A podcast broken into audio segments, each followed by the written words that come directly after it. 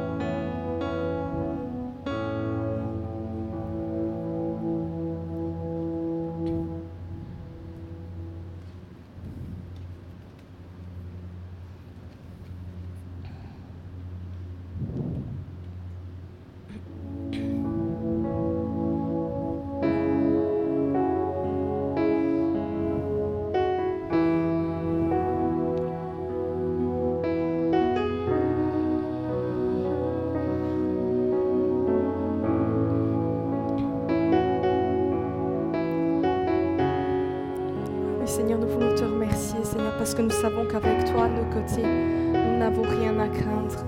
Seigneur, nous voulons méditer, Seigneur, ta parole, Seigneur, ce qu'elle dit, Seigneur, l'imprégner dans nos cœurs, Seigneur. Seigneur, afin, Seigneur, que quand une épreuve surgit, Seigneur, tes paroles, Seigneur, puissent tourner en boucle dans nos têtes, Seigneur, afin que nous puissions nous battre contre l'ennemi et ne pas nous laisser aller.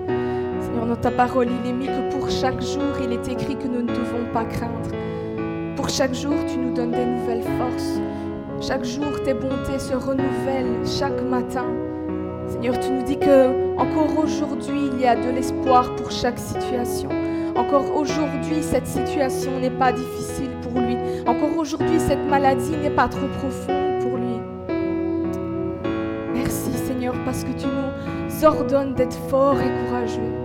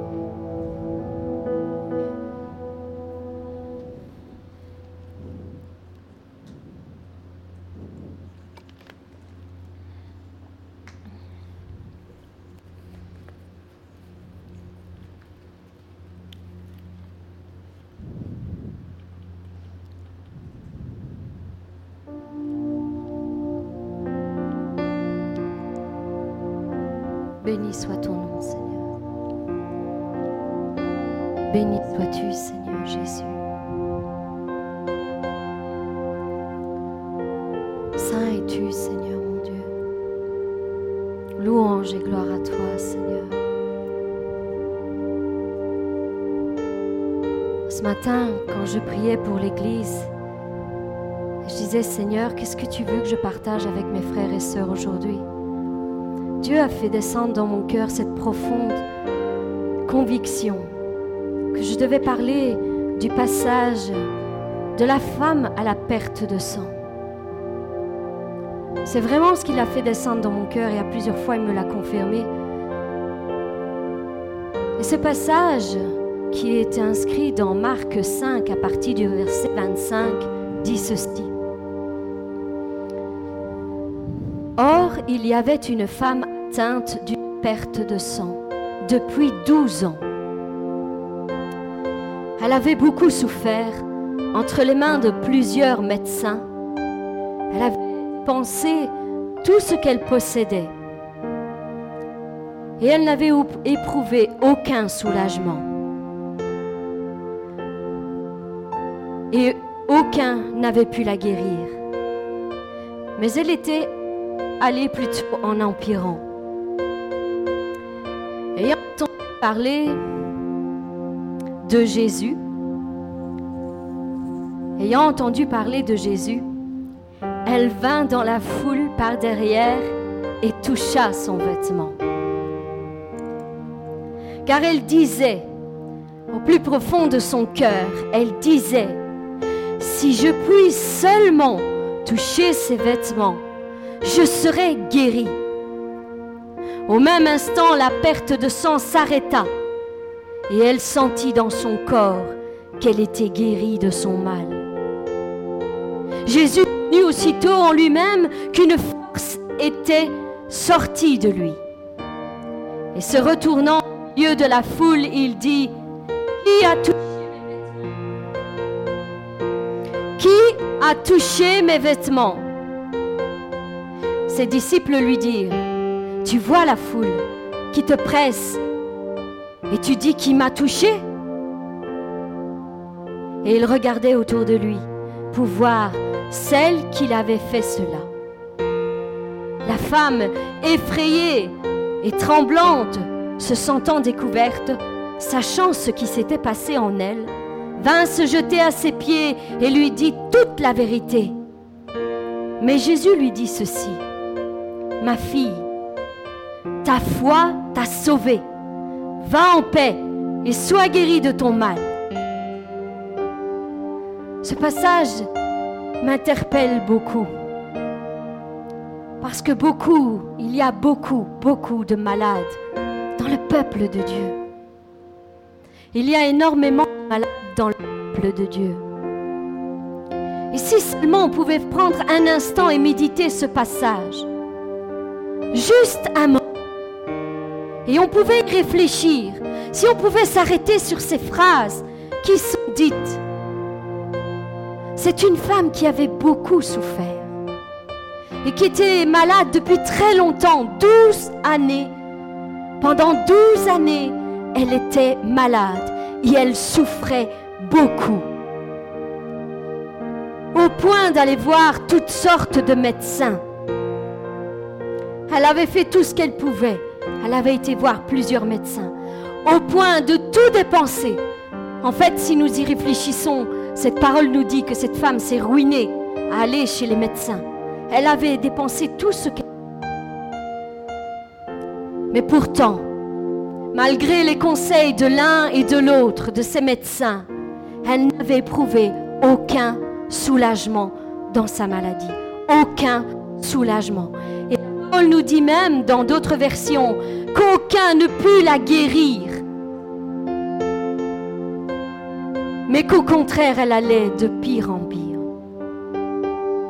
Ayant entendu parler, quand je lis cette phrase, ayant entendu parler, de suite je pense à ce verset qui dit, la foi vient de ce qu'on entend.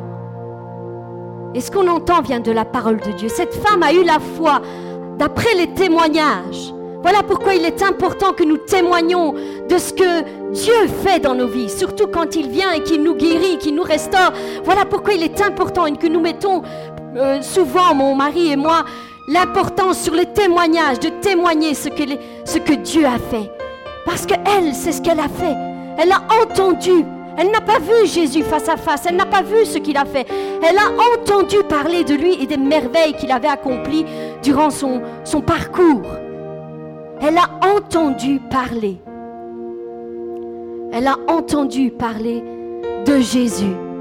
Et ça a fait naître en elle suffisamment de foi.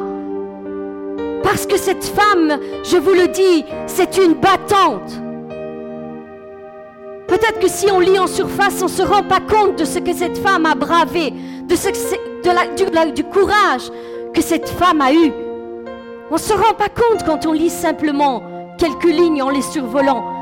Mais quand on connaît les choses, quand on lit la parole de Dieu, qu'on connaît qu'une femme qui avait une perte de sang à l'époque pouvait être lapidée si elle se retrouvait en public. Ça, c'était la réalité des choses. Femme savait quelle était sa condition. Ça faisait 12 ans qu'elle était rejetée de toute la société parce qu'elle ne pouvait plus se rendre en public étant considérée impure selon les coutumes de, de ce temps-là. Cette femme était considérée impure et ne pouvait plus se joindre à la foule. Mais à ce moment-là, l'Esprit, le Saint-Esprit l'a tellement convaincue que seul Jésus avait la solution pour son problème. Seul Jésus pouvait la guérir. Cette foi est descendue dans son cœur et lui a donné la force et le courage de braver la foule. Elle s'est déplacée malgré que elle était certainement très affaiblie. Une femme du sang est certainement très affaiblie dans son corps. 12 ans qu'elle perdait son sang. Mais elle a pris le peu de force qui lui restait. Elle a pris son courage en main et elle a défié la foule. Peu importe, peu importe si je me retrouve au milieu de la foule, peu importe si on sait que je suis la femme qui perd son sang, que je suis considérée comme une femme impure, peu importe, je vais aller près de Dieu et je vais toucher son vêtement. Ça, c'était sa conviction. Je vais toucher son vêtement et je serai guéri. Je serai guéri. Voilà la conviction qui était descendue dans son corps et elle a tout fait pour y parvenir. Elle s'est mise en action. Elle n'a pas attendu en disant oh, Seigneur, tu connais ma condition, viens à moi, fais un miracle. Non, elle a pris les choses en main. Elle a dit Je vais aller près de lui, je vais le toucher et je serai guéri. C'était une battante. C'était une battante. Et c'est ce qu'elle a fait. Elle était convaincue de sa guérison. Et la parole nous dit, et la parole nous dit qu'au même instant, la perte de sang s'arrêta. Au même instant. Certainement, il y avait d'autres malades dans cette foule qui entouraient Jésus. Ils étaient là pour euh, entendre ce que Jésus avait dit, à dire, mais certainement parmi toute cette foule, il y avait d'autres malades. Et pourtant, eux n'ont pas été guéris. Nous pouvons parcourir la Bible et sont nombreuses les guérisons que Jésus a faites et tous n'ont pas été guéris à l'instant. Je pense même, peut-être je me trompe, là ça ne me revient pas à, l'instant, mais je pense même que c'est la seule qui a été guérie à l'instant même. Les autres ont été guéris en chemin. Mais elle, à l'instant même, sa foi a été agissante. Et elle sentit dans son corps qu'il y avait quelque chose qui s'était passé. Qu'il y avait quelque chose qui s'était passé. Et même Jésus, même Jésus lui-même dira, j'ai senti qu'une force est sortie de moi, quelque chose, une part de moi est sortie et a été touchée quelqu'un. Je l'ai senti. Cette foi que cette femme avait était tellement puissante qu'elle a retiré une part de la guérison de Jésus et l'a atteinte. Et il dira, qui m'a touché? Et croyez-vous vraiment, sincèrement, entre vous et moi, pensez-vous sincèrement que Jésus ne savait pas qui était cette femme, qui l'avait touchée? Certainement, il le savait. Mais seulement à cet instant, il dit, qui a touché mes vêtements? Et les disciples, il y a tellement de choses dans ce verset qu'on pourrait en faire euh, une prédication. Les disciples qui étaient jour et nuit avec Jésus-Christ, jour et nuit, ils le côtoyaient, ils savaient comment il était, ils savaient comment il parlait, ils savaient ce qu'il faisait, ils voyaient de leurs yeux toutes les guérisons qu'il faisait. Les disciples eux-mêmes ont dit, n'ont eu aucun discernement sur ces choses. Et ils ont dit, mais quoi, tu vois bien la foule qui est autour de toi, qui te presse et qui te touche? Comment peux-tu dire qui m'a touché? Ils n'ont rien vu. Ils n'ont rien vu. Et quand Jésus, cette femme s'est sentie découverte et qu'elle lui a dit toute la vérité, elle a simplement répandu son cœur devant Jésus en lui disant c'est moi qui t'a touché, qui t'ai touché. Jésus dit ma fille. Le passage nous dit qu'elle était effrayée et qu'elle tremblait parce qu'elle savait quelle était sa condition de femme impure et qu'elle ne pouvait pas faire ça. D'après les lois et les traditions, elle ne pouvait pas. Mais Jésus ne regardait pas aux lois et aux traditions établies par les hommes. Jésus a regardé à sa foi et il a dit, ma fille, cesse de trembler, cesse d'avoir peur parce que ta foi t'a sauvée. C'est ce que j'attends de mes enfants. Si seulement tous pouvaient avoir la foi que tu as, ils recevraient tous leur guérison. C'est ce que Jésus était en train de dire. Je ne voulais pas, je ne veux pas regarder aux, lois et aux traditions des hommes. Dieu regarde au cœur. Dieu regarde au cœur. Il est inutile de se cacher devant Dieu. Dieu regarde au cœur. Il connaît tout de nous. Il connaît nos faiblesses. Il connaît nos manquements. Il connaît chaque chose de nous. Il est inutile de cacher et de faire semblant devant lui. Parce qu'il connaît tout. Là, il a, il a regardé sa fille. Il a dit, ma fille, cesse de trembler. Ta foi t'a sauvée. Tu as bien fait. Tu as bien fait de croire. C'est ce qu'il fallait faire. Et ta foi a été récompensée. Oui, ta foi a été récompensée. C'est ce que nous dit le, passage.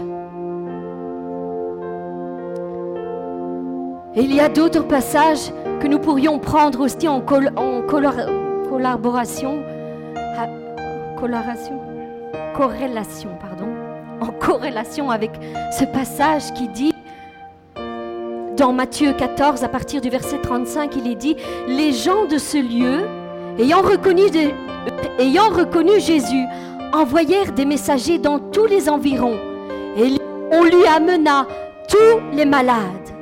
Ils prièrent de leur permettre de seulement toucher le bord de son vêtement. De seulement toucher le bord de ce vêtement dans Luc 6, dit toute la foule cherchait à le toucher parce qu'une force sortait de lui et les guérissait tous. Ce sont d'autres passages qui nous parlent de cette force qui guérit. Jésus, si vous parcourez tous les évangiles, Jésus n'a fait qu'une seule chose quand il est venu sur cette terre. Et c'était sa mission, c'était d'enseigner son peuple D'abord de lancer le message, d'enseigner son peuple sur les choses terrestres et les choses célestes, et qu'il fallait s'attacher plus aux choses célestes. Et ensuite, la chose qu'il faisait couramment, c'était de guérir les malades, de délivrer les gens qui étaient prisonniers des esprits impurs et de guérir les malades. C'était sa mission. Alors si tout au long de son parcours, Jésus ne faisait que ça, parler des choses célestes et guérir les pourquoi le peuple de Dieu n'arrive pas à saisir que nous avons un Dieu qui guérit? Encore aujourd'hui, c'est ce qu'il fait. C'est ce qu'il fait. Il guérit toute infirmité et toute maladie. C'est toujours ce qu'il a fait. Jésus n'a pas changé sa façon de faire. La guérison est encore disponible à qui la cherche de tout son cœur. Pour tous ceux qui ne se laissent pas guider par leur peur, leurs angoisses, par leurs ressentis. Pour tous ceux qui plient les genoux et recherchent la face de Dieu au lieu de se laisser guider par leur raisonnement, ce qu'ils pensent, et de rester inlassablement dans cette confusion en disant Dieu veut-il me guérir? La question ne doit plus se poser. Dieu veut guérir, point. Dieu veut sauver, point. C'est ce qu'il a fait à la croix. L'œuvre de la croix est une. Il a donné sa vie sur la croix pour le salut de tout, tout, tout personne. Pour le salut. Et le même jour, il nous est dit que par ses meurtrissures, il guérit toute maladie. Alors pourquoi croire au salut et ne pas croire à la guérison? C'est impossible de diviser cette œuvre qui a été faite à la croix. C'est la même œuvre, c'est le même jour, c'est le même Dieu qui fait cette œuvre. C'est, c'est une partie intégrante. Tout est un ensemble, un entier.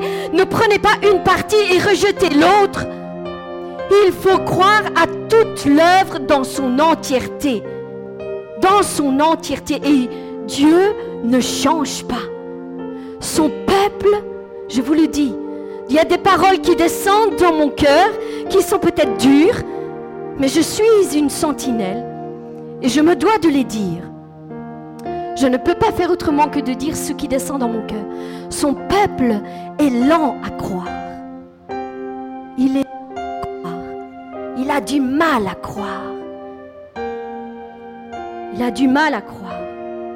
Il va plus facilement croire un homme, une femme, un être humain, un médecin, un collègue, un ami, une connaissance.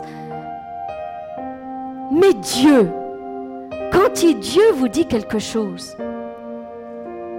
pourquoi ne pas croire? Pourquoi ne pas mettre votre confiance en lui? Son peuple est lent à croire.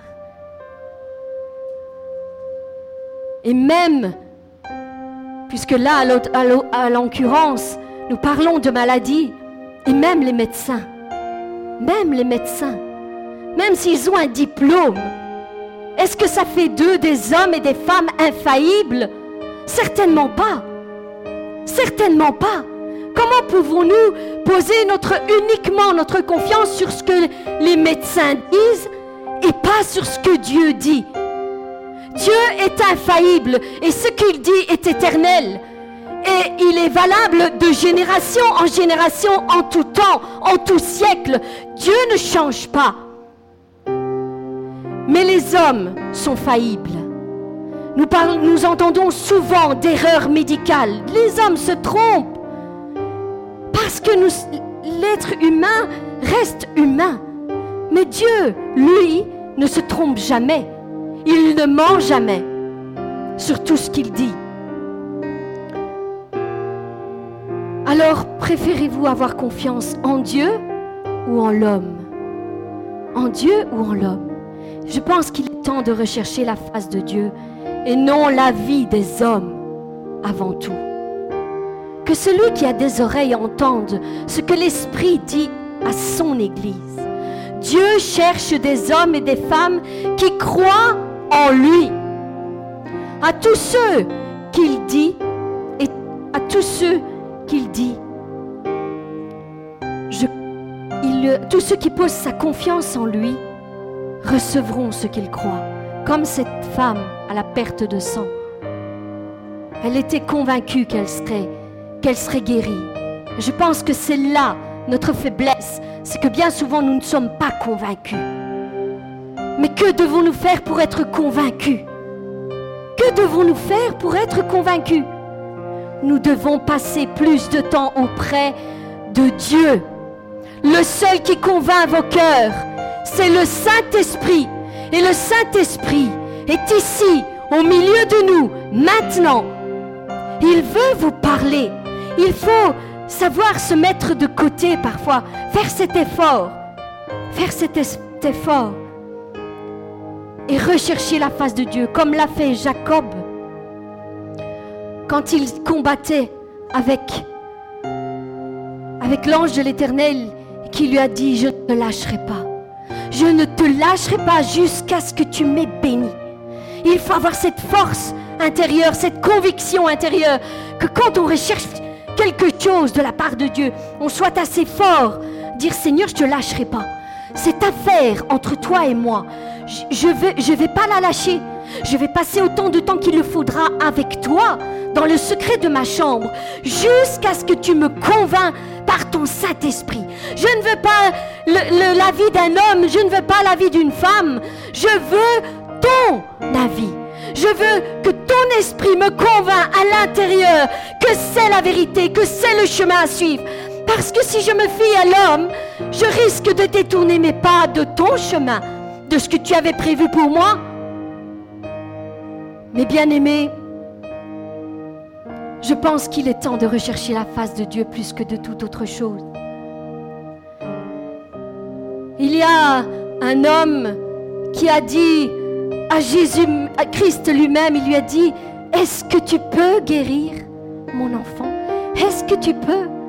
Et Jésus l'a regardé et lui a dit, si seulement tu pouvais croire. Si seulement tu pouvais croire.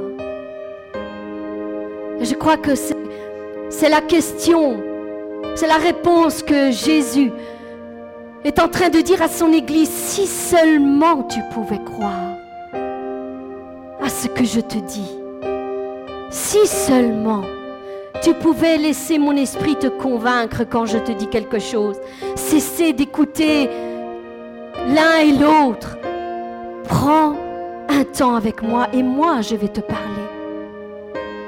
Tant de fois, je sais que tant de fois, Jésus appelle ses enfants. Et tant de fois, ses enfants disent non, je n'ai pas le temps. J'ai d'au- d'autres choses à faire. Plus tard, plus tard.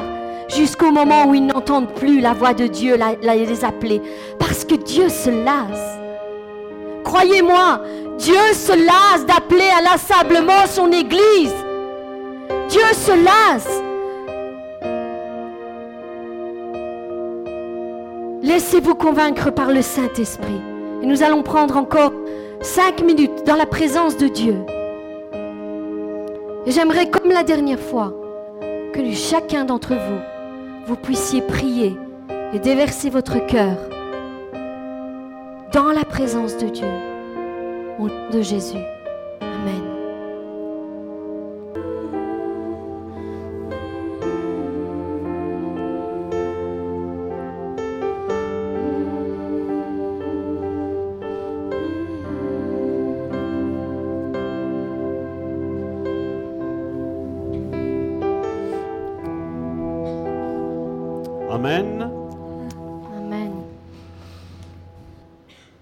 Est-ce que c'est pas beau la prière? Amen.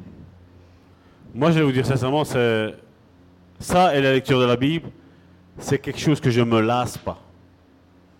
C'est quelque chose, c'est comme je dis, euh, vous savez quand, quand je dois aller au travail, matin, après-midi, nuit, week-end, c'est vrai, j'ai oublié ça. Quand je dois aller au travail, c'est pas avec une gaieté de cœur que je le fais. Je le fais parce qu'il faut le faire. Mais quand tu vas dans la présence de Dieu, à travers, comme je dis, la prière, à travers la méditation de la parole de Dieu, pour moi, moi, je suis aux anges.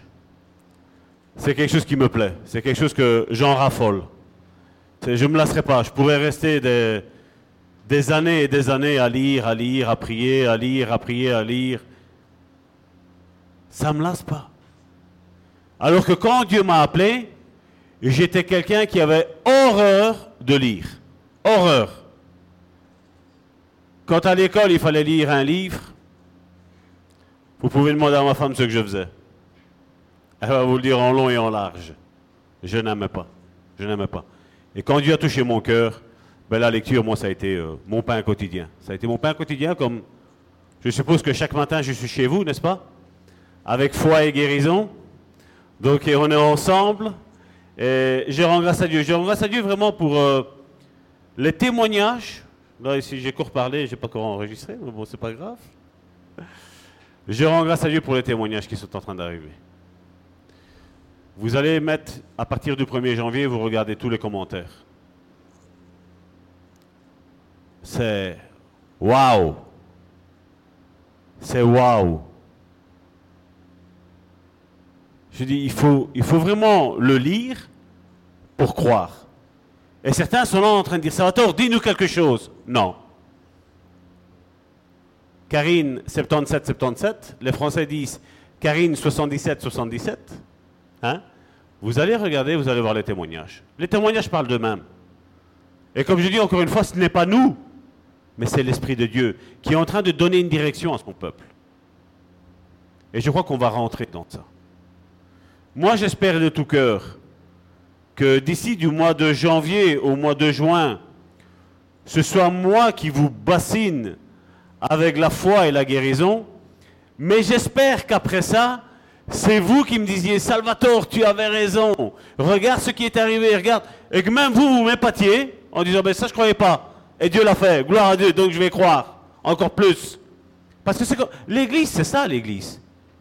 Je vous fortifie, vous me fortifiez. C'est ça l'Église. Le corps du Christ s'encourager les uns les autres, c'est ça? Je sais que c'est pas ce qu'on voit généralement. Mais nous, c'est ça qu'on veut. Et ce qui compte, c'est ce que nous, nous voulons. N'est-ce pas? Dites, j'aime mon Église. J'aime l'Église, le bon samaritain. J'aime tous les frères et sœurs qui sont assis au sein du bon samaritain. Et ceux qui ne peuvent pas l'être à cause de, ce qui se passe, de, moyens de locomotion et de tout ce qui s'ensuit. Et je rends grâce à Dieu. Et après, comme je le disais, à la fin du culte, on va faire une, une excellente annonce. Qui, comme je dis, ça va rester entre les quatre oreilles du bon samaritain, parce que ça concerne le bon samaritain ici en Belgique. Une excellente nouvelle. Et moi, je rends grâce à Dieu pour tout ça, parce que je peux juste vous dire une chose. Dieu est fidèle. Ce qu'il dit, il fait. Point. Et quand je vais vous expliquer ce qu'il a fait, vous allez rester la bouche ouverte. Amen. Bon, nous allons parler d'un thème assez délicat, comme d'habitude, parce que normalement, ben, je suis mal placé pour parler. Mal placé dans le sens où, comme je dis, ben, je suis pas sûr de cette église. Vous m'avez fait confiance parce que vous savez comment ça s'est passé quand vous m'avez nommé pasteur. Donc vous l'avez tous désiré.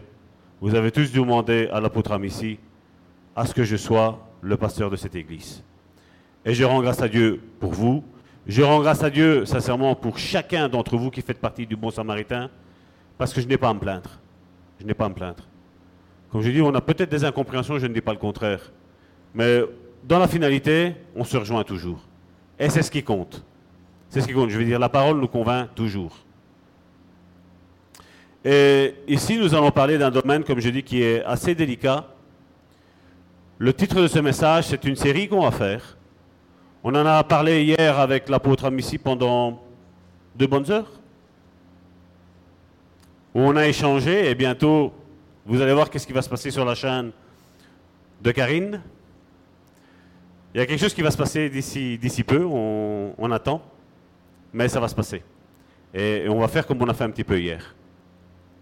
Et donc, euh, le thème de ce message est l'onction.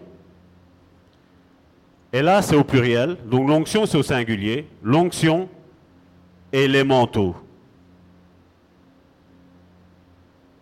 L'onction et les manteaux. Certains vont dire, mais ça, mais qu'est-ce que tu veux nous dire? C'est vrai qu'il fait froid, il nous faut un manteau. C'est pas vrai? Essayez de sortir là maintenant sans manteau, qu'est-ce qu'il fait? Ça fait froid, n'est-ce pas? Mais dans le spirituel, c'est la même chose. Essayez de sortir sans manteau, vous allez voir comme il va vite faire froid.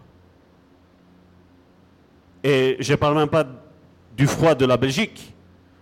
Je voudrais parler du froid polaire, que vous et moi, n'a jamais goûté.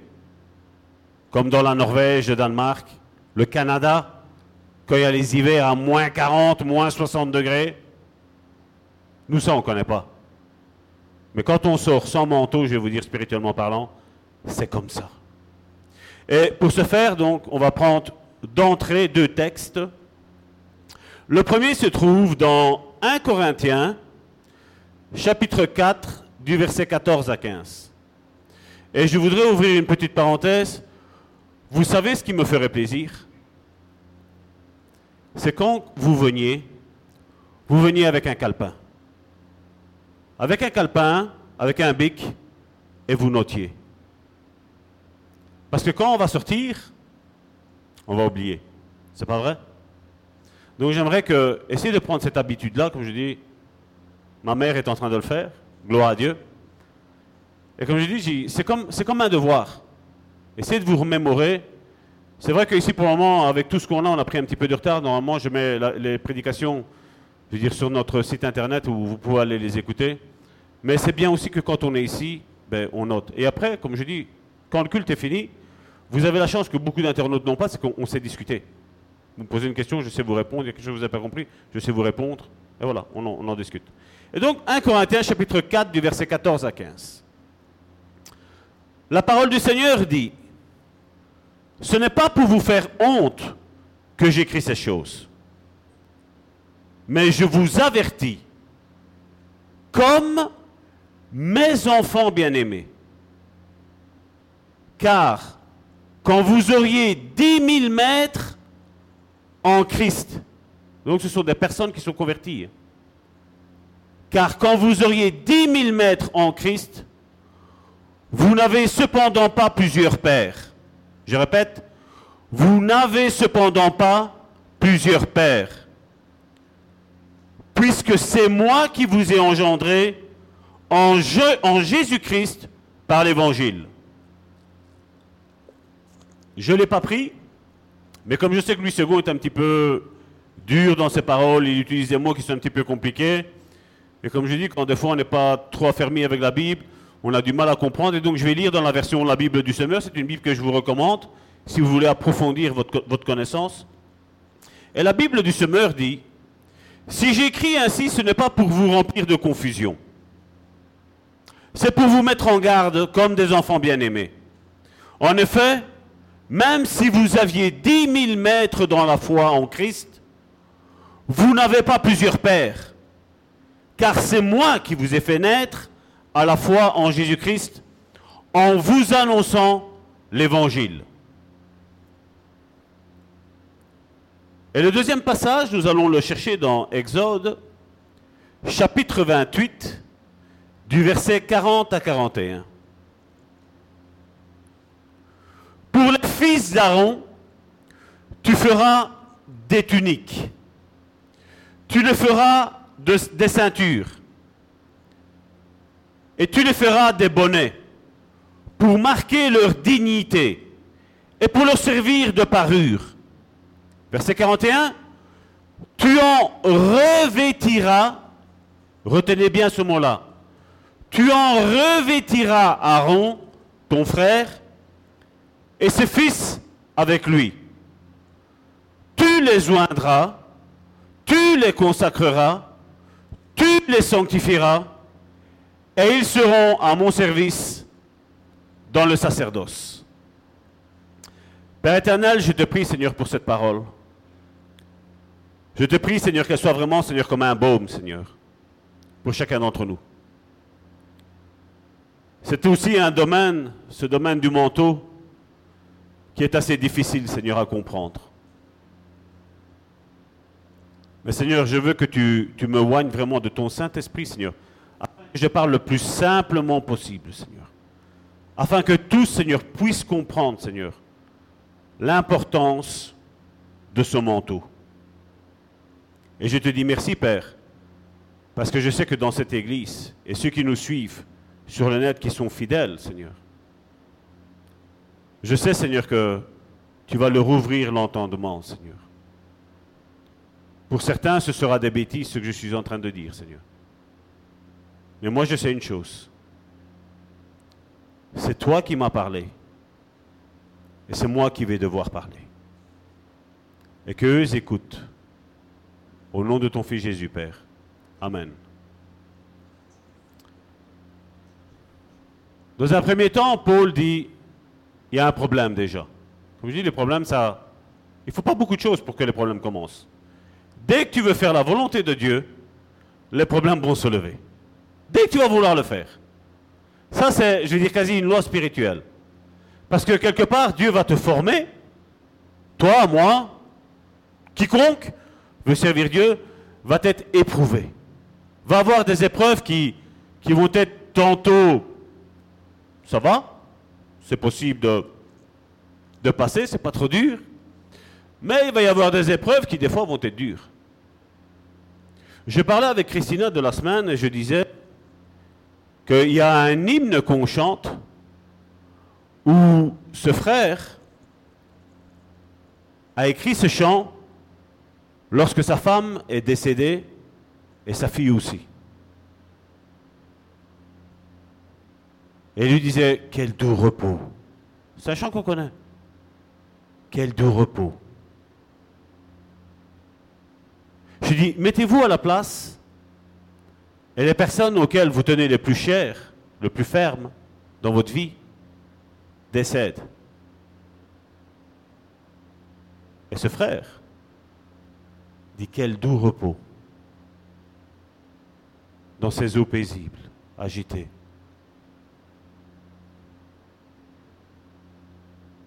Moi, sincèrement, je vous dis chapeau. Et sincèrement, je dis, ça c'est un vrai frère. Je n'ai aucun doute là-dessus. Parce que cette paix-là, elle vient de Dieu. Et c'est ce que nous devons rechercher. Je vois un petit peu les angoisses aujourd'hui. Je reçois, je vais restreindre, hein, c'est pas exactement ça, mais des centaines de messages, pour pas dire des milliers, mais des centaines, où je vois angoi- angoisse, confusion. Faut-il faire ci Faut-il faire là? Et on me demande à moi. Et ma question est toujours la même. Suis-je Dieu?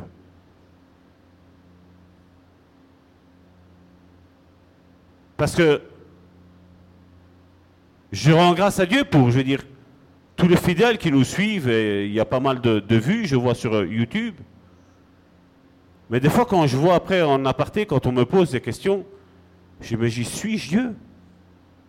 Ou quand on s'énerve vis-à-vis de moi, je dis, mais est-ce que c'est moi qui ne veux pas te guérir? Je dis, moi, je proclame qu'il y a la guérison dans ta vie.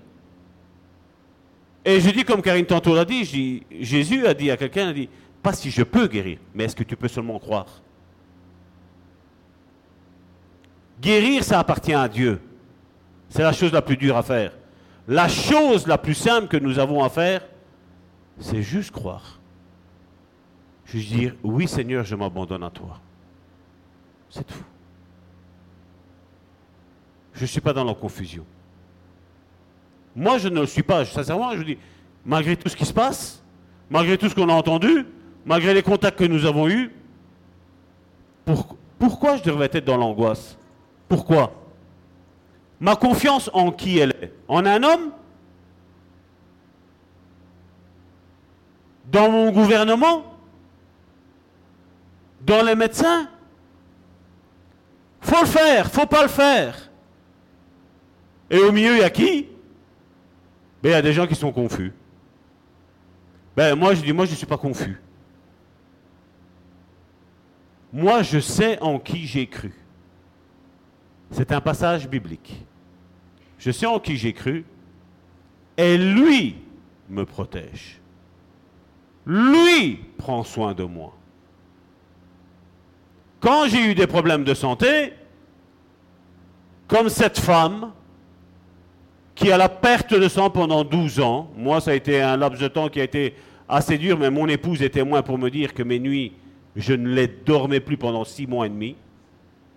Et la seule réponse de mon médecin, il m'a dit, Monsieur Gentile, vous devez vous habituer à la douleur. J'avais 35 ans. Avec une espérance de vie de 70 à 80 ans, je dis, je vais faire quoi? Jusqu'à 70, 80 ans, je dois m'habituer à la douleur. Je refuse. Je refuse. Si les médecins sont limités, moi j'en connais un qui est illimité. Moi j'en connais un qui s'appelle Jéhovah Rapha. Je suis l'Éternel qui te guérit. C'est en lui que j'ai confiance. Et ici on voit dans Exode chapitre 28 verset 40 qu'on nous parle de tunique. Cela ne nous rappelle rien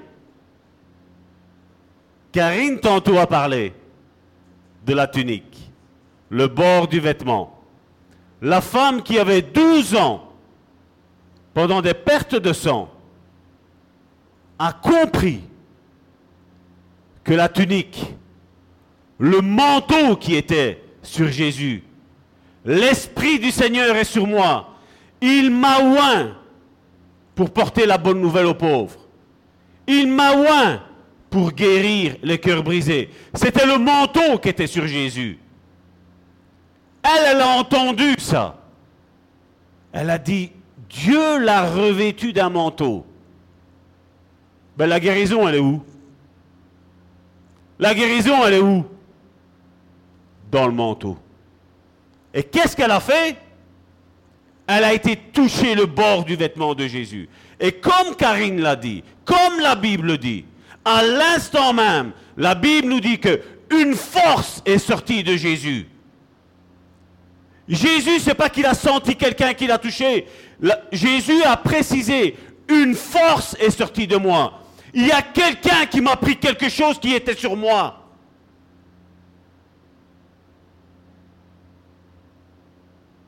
Est-ce qu'il y a quelqu'un qui est vivant dans la salle? Est-ce qu'il y a quelqu'un qui est vivant dans la salle? Jésus l'a senti.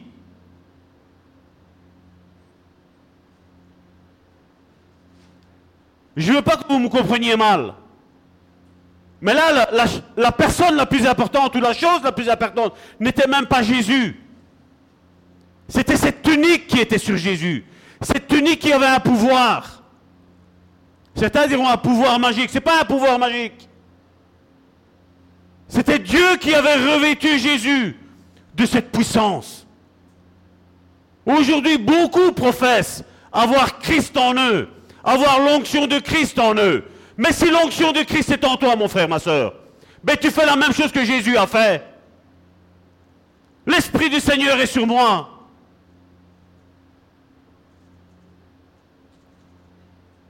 Qu'est-ce que Jésus a dit au travers du Saint-Esprit? Vous attendez Là, on parle qu'il fallait revêtir Aaron. En rapport avec ce qui est mis dans Acte. Je ne l'ai pas pris, mais vous lirez votre Bible. C'est dans les premiers chapitres, c'est Acte chapitre 2, verset 8, si mes souvenirs sont bons, mais bon, lisez bien. Vous lisez à partir du premier jusqu'au 3, vous allez comprendre le contexte et vous allez comprendre que ce que je vous dis là, c'est la vérité. Ce n'est pas le mensonge.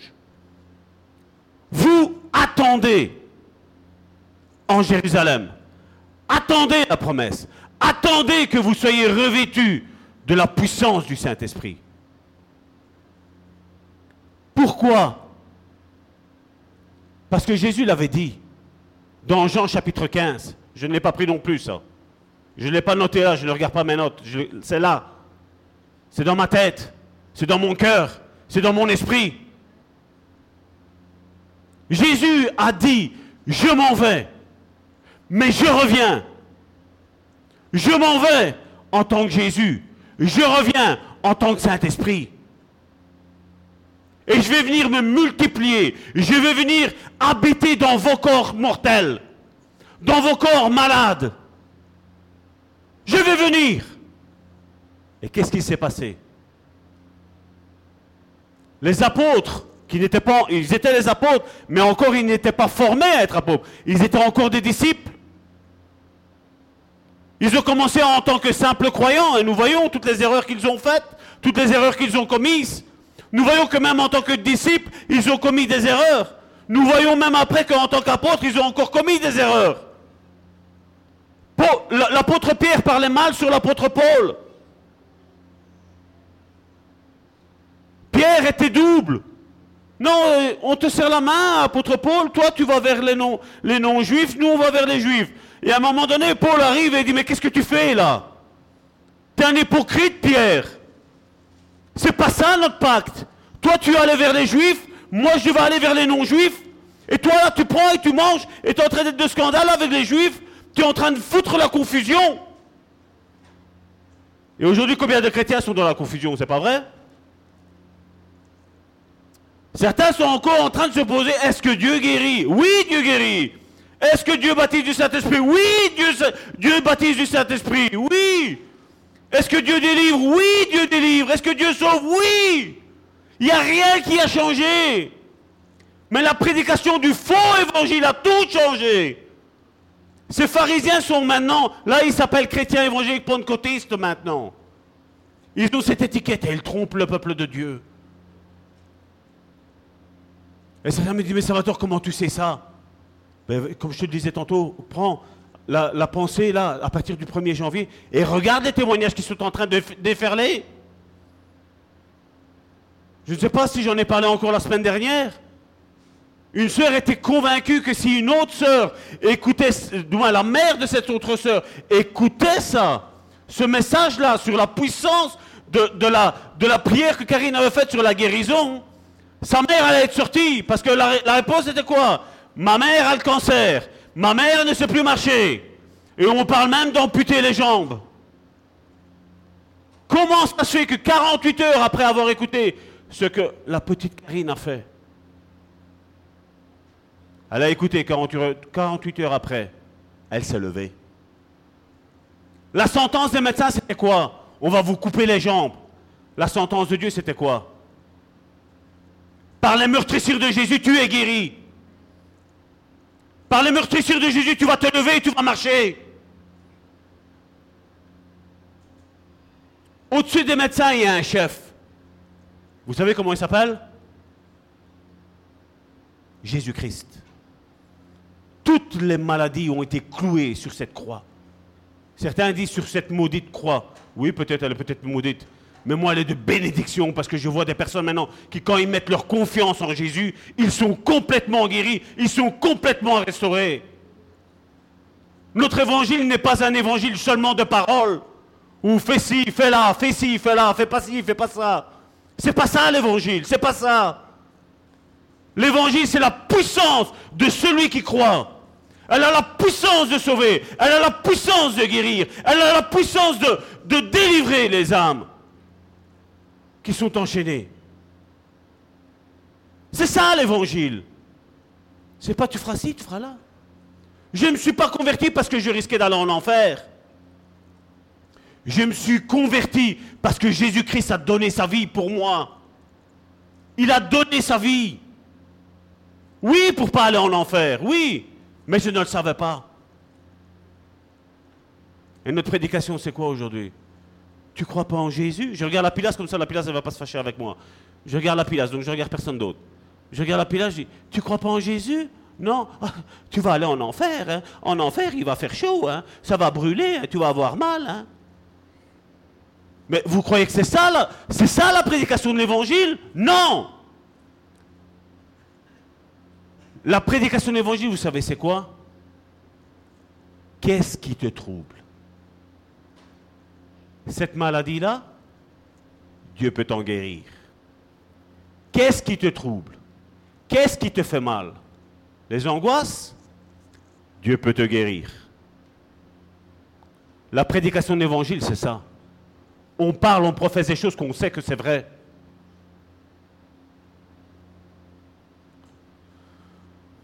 On a vu que Exode chapitre 28 verset 40 nous parle d'une tunique d'une pièce entière. Et quand tu regardes une tunique, c'est impossible que ce soit d'une seule pièce. Impossible. Excepté si c'est une toile d'une pièce.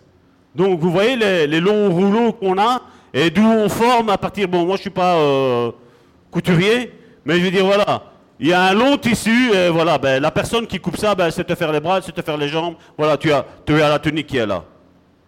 Regardez au verset 41, qu'est-ce qu'il est mis? Tu en revêtiras Aaron, ton frère et ses fils avec lui. Tu les oindras, tu les consacreras et tu les sanctifieras. On voit qu'il y a encore de nouveau un processus. C'est pas vrai? Tu les oindras, tu les consacreras, tu les sanctifieras, et ils seront à mon service dans le sacerdoce.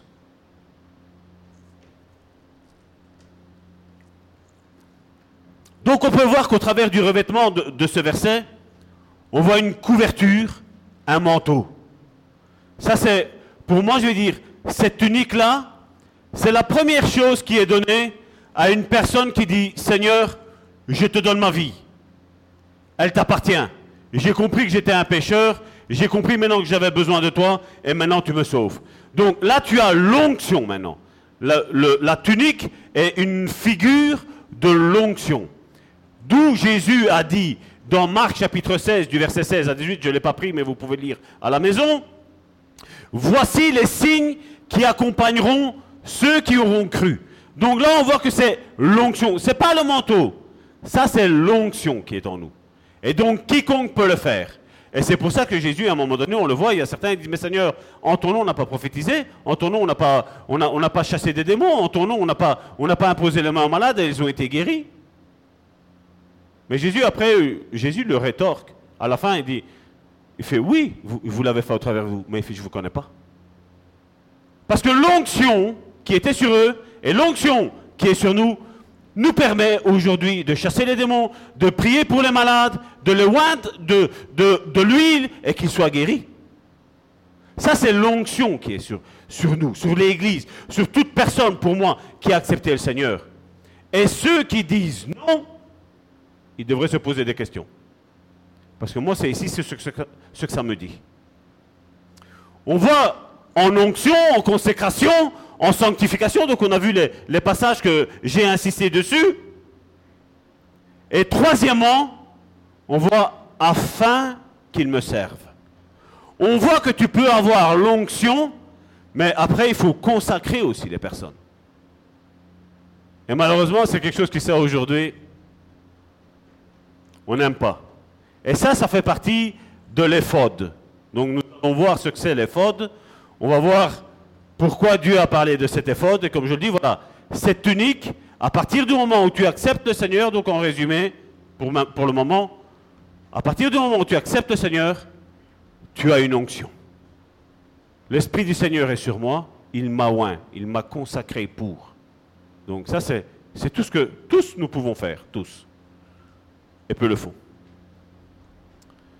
Au travers de ce passage, on voit qu'on ne peut pas servir comme sacerdoce si l'on n'est pas d'abord revêtu. Et le revêtement, c'est ce que je vous parlais dans Actes. Le Saint-Esprit viendra sur vous et vous serez mes témoins. D'ailleurs, on le voit dans Luc, chapitre 24, verset 49. C'est Jésus qui parle. Et voici, j'enverrai sur vous ce que mon Père a promis. Et là, qu'est-ce qu'il dit? Mais vous, restez dans la ville jusqu'à ce que vous soyez, qu'est-ce qu'il est mis là? Revêtus. C'est la tunique, l'onction, de la puissance en haut. Et je vais vous donner un petit truc. C'est comment on reconnaît un homme de Dieu et une femme de Dieu.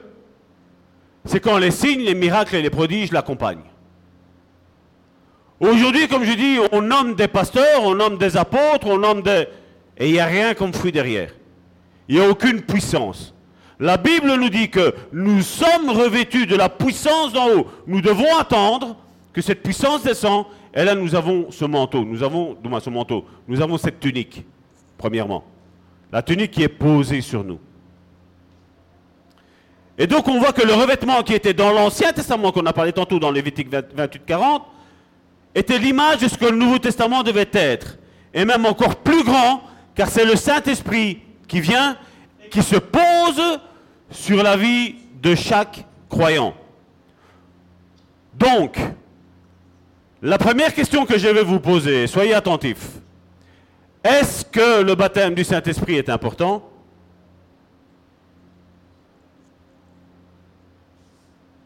Je pense que oui. hein. Et c'est ce que disait le psalmiste, que c'est comme l'huile qui descend d'en haut et qui tombe sur la barbe d'Aaron. Et qu'est-ce qu'elle parlait? Elle descend, et je crois que je ne sais pas si qu'on l'avait pris. Oui. Ben, tu peux le mettre, comme ça on va le lire. Donc c'est ce que le passage que je vous disais, le psaume 133. C'est comme l'huile précieuse qui répandue sur la tête, descend sur la barbe, sur la barbe d'Aaron, C'est à lui qui devait être consacré, qui descend sur le bord de ses vêtements. Est-ce que vos yeux clair? Est-ce qu'il y a quelqu'un qui est en vie? Hein? Et la Bible nous parle aussi, donc dans le Nouveau Testament, elle nous parle de ce revêtement. Donc là, on voit que le revêtement, c'est l'huile, donc l'onction du Saint-Esprit. Donc c'est le symbole du Saint-Esprit qui descend sur nous et qui descend jusque de la tête jusqu'aux pieds. D'huile. On est, on est huileux. Et je te dis, quand tu es huileux, l'ennemi peut essayer de t'attraper. Ça ne fonctionne pas. Ça ne marche pas. Ça ne marche pas, il n'arrivera pas à t'arrêter. Mais quand tu n'es pas loin du Saint-Esprit, tu n'as pas cette huile, ben l'ennemi là, il s'est attrapé. Mais si tu as plein d'huile, ben ça glisse. Et tant pis pour lui, parce qu'à un moment donné, il y a de l'huile qui tombe par terre et lui il fait Wouh Bam Par terre. Jambes cassées, bras cassés. Allez, à l'hôpital. Est-ce que c'est important le baptême du Saint-Esprit? Jusqu'ici, je crois que ça va, ça va tort. Quel homme Quel homme de Dieu Oh, je suis fier qu'il est mon pasteur hein Donc, premièrement, la Bible nous parle dans Ephésiens chapitre 4, verset 24, que nous, nous devons revêtir l'homme nouveau. C'est ce qu'on parle. Dans le temps, j'étais, n'est-ce pas? Ça, c'est l'ancien homme. Dans le temps, j'étais. Donc, ça veut dire que maintenant, là, voilà. Par rapport à l'autre que vous connaissez, il y en a beaucoup qui ont connu Salvatore qui était catastrophe. Et certains, quand maintenant je parle avec eux, waouh, c'est plus le même, c'est différent. Ben oui, c'est différent, c'est normal. Parce que là, maintenant, le, vieux Salvatore, il n'est plus là. Et toi, tu dois pouvoir dire ça de ta vie, mon frère, ma soeur. Ephésiens chapitre 4, verset 24 nous dit, fait sec, et à revêtir l'homme nouveau, créé selon Dieu. Il a été créé selon Dieu, dans une justice et une sainteté qui produit la vérité. Colossiens chapitre 3 verset 10 nous dit, ayant revêtu l'homme nouveau qui se renouvelle, donc tous les jours, tu apprends. Moi, quand il y en a qui me disent, va moi la Bible, je la connais, j'ai plus besoin d'apprendre, moi je me pose des questions. Je dis, c'est vrai que j'ai un tas de prédications, mais je vois que Dieu ne me fait jamais retourner en arrière, aller les rechercher. Dieu me dit, Salvatore, on va plus loin. Avance en eau profonde maintenant. Laisse-moi faire. Arrête de comme tu pensais avant, parce que avant, maintenant, c'est plus bon pour toi. Avance, avance. Ayant revêtu l'homme nouveau qui se renouvelle dans la connaissance selon l'image de celui qui l'a créé. Qui veut dire que tu commences à ressembler de plus en plus à Dieu. Ouh. Quand tu te regardes dans la glace, tu vois qui? Bourrelet. Oh, il n'y a pas de muscles. Hein? C'est comme ça que tu te vois? Non. Non, tu n'es pas comme ça. Et puis, comme je disais, nous voyons dans Luc chapitre 24, verset 49, Et voici, j'enverrai sur vous ce que mon Père a promis. Mais vous, restez dans la ville jusqu'à ce que vous soyez revêtus, donc tabi, de la puissance d'en haut. Et comme je dis, la puissance d'en haut, qu'est-ce qui vous marque là-dessus? Il y a un mot qui, moi, me... Moi, je frissonne. La puissance d'en haut. Le mot puissance, qu'est-ce que ça veut dire? Hein? Combien de fois l'ennemi est venu vous dire, mais non, hein? Incapable de parler aux personnes. Mais non, regarde, tu bafouilles. Qui, toi, tu vas l'imposer les mains à celui-là pour aller le guérir? Et le, diable fait, eh bien toi, ris-lui dans le plein visage et dis, mais non, je vais y aller maintenant. Parce que ce n'est pas moi qui va, qui va guérir, c'est Dieu qui va guérir, mais au travers de moi maintenant. C'est ça la puissance d'en haut. Le Saint-Esprit sait ce qu'il doit faire. Et ce qu'il doit faire, c'est quoi?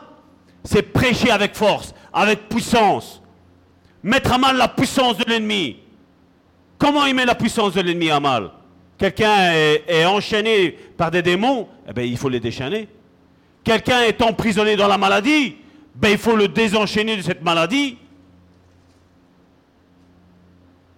C'est pas juste. Tu vas accepter le Seigneur Jésus dans ton cœur, toute ta vie va changer. hein. Tout va aller bien. Tintin, tout va aller mal. Tu vas avoir les pires attaques. Mais seulement tu vas être vainqueur. Parce que si tu ne donnes pas ta vie, ben l'ennemi va quand même t'attaquer. Quand il aura fini avec un, il viendra s'occuper de toi. Et comme tu n'as pas Jésus, qu'est-ce qui va se passer? Ben, On va pleurer. Maintenant, il y a certains qui disent qu'ils ont Jésus et pleurent aussi. Pourquoi? Parce qu'ils ont accepté une religion dans leur vie. Et Jésus n'est pas une religion. Jésus est un homme. Jésus est Dieu. Jésus est le Saint-Esprit. Et il vient pour déraciner tout ce qui est religieux en nous.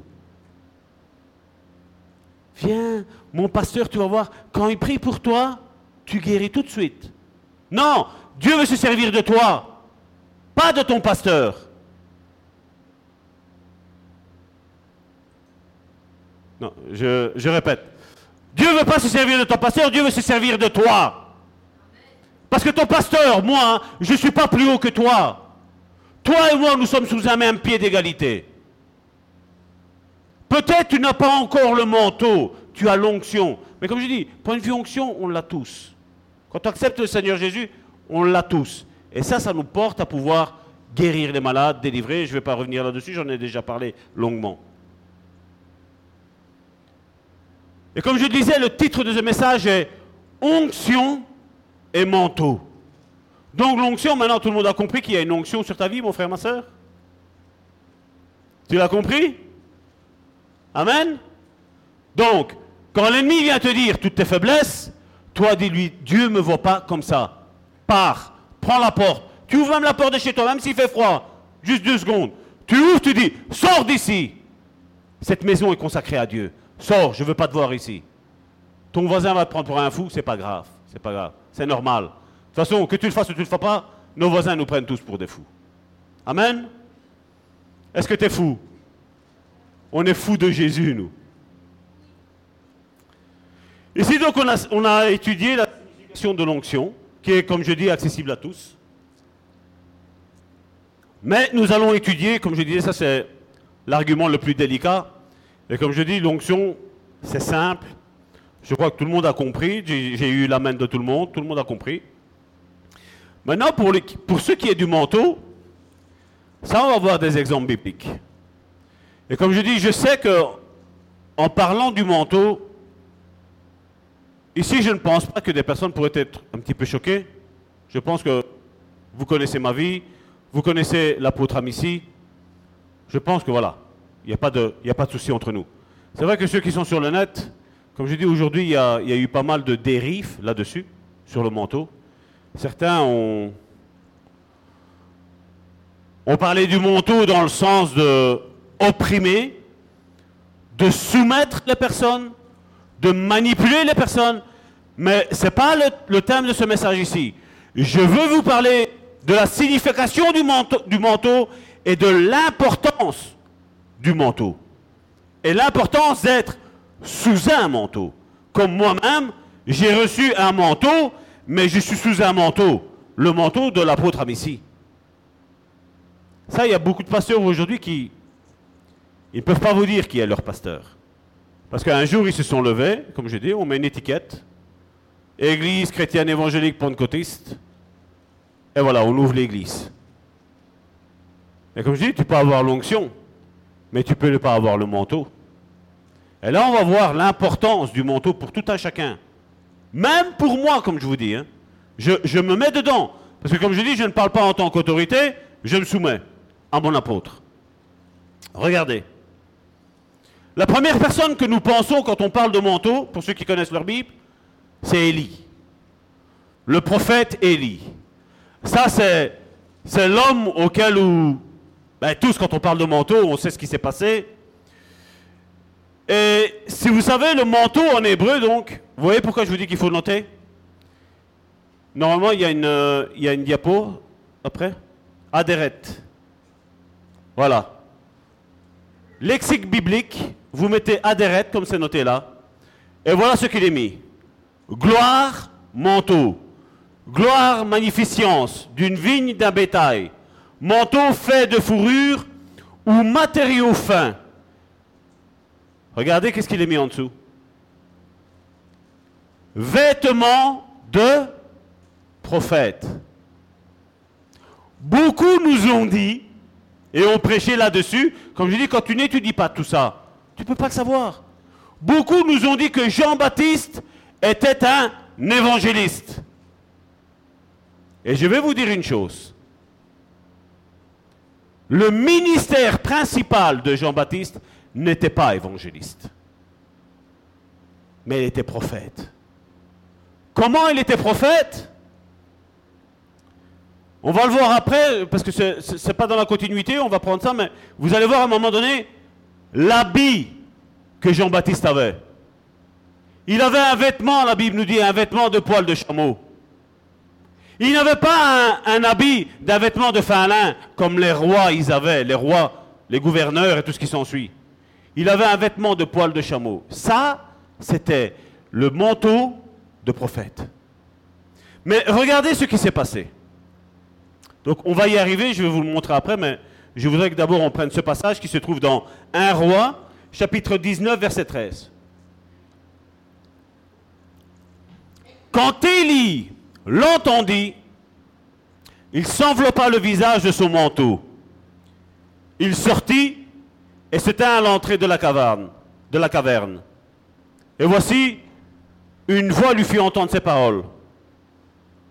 Que fais-tu ici, Élie? C'était Dieu qui était en train de parler à Élie. Malgré qu'il était prophète, et comme je dis généralement, si on se met dans le contexte de ce temps-là, le prophète, tout le monde avait peur. Parce qu'il savait que quand le prophète disait quelque chose, la chose, elle arrivait. Je parle des vrais prophètes, je ne parle pas des faux. Hein.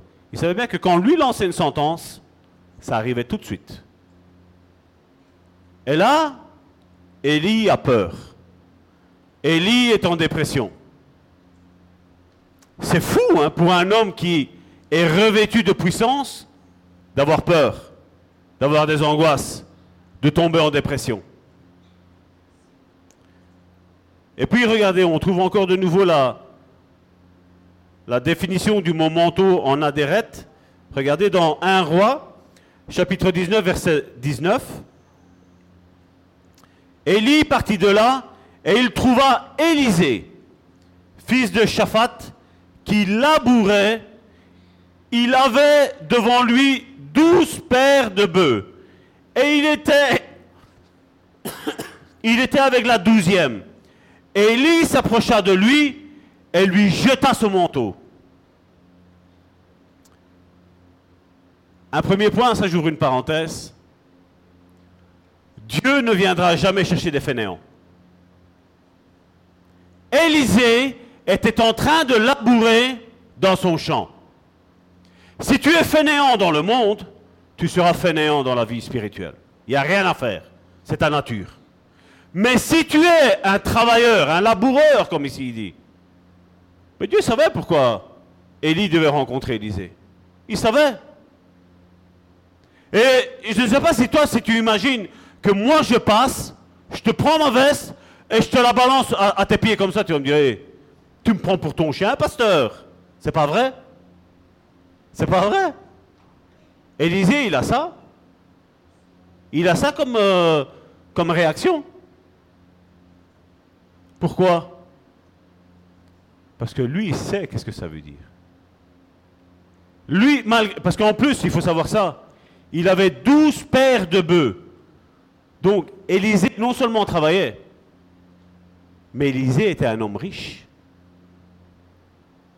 Élisée n'avait besoin de rien. Et alors arrive un prophète qui, à ce temps-là, quelque part, et même, on le voit bien aujourd'hui, à l'église, c'est la même chose, Aujourd'hui, on va respecter un, ministre du monde, un roi du monde, mais t'es quoi? Ah, t'es pasteur Ah, t'es apôtre Ah, vous savez? Le bas de classe, là. Là, c'est pas ça. Là, c'est pas ça qui se passe. Là, Élisée a compris que Élie, quelque chose allait se passer avec lui. Et il savait que lui allait redevenir maintenant, de haut dignitaire qu'il était en Israël, il allait redevenir le bas de classe. Mais seulement il savait une chose. C'est qu'en Israël, ils savaient, ils savaient tous, le peuple d'Israël savait qu'il y avait un Dieu qui existait. Qu'il y avait un Dieu qui, est, qui était dans le ciel et qui protégeait ses enfants. Il le savait. Et lui, Élisée, a compris l'appel de Dieu. Et la Bible, si vous, lisez, vous allez voir qu'il n'a plus jamais fait ça. Il a abandonné son travail mondain, on va dire.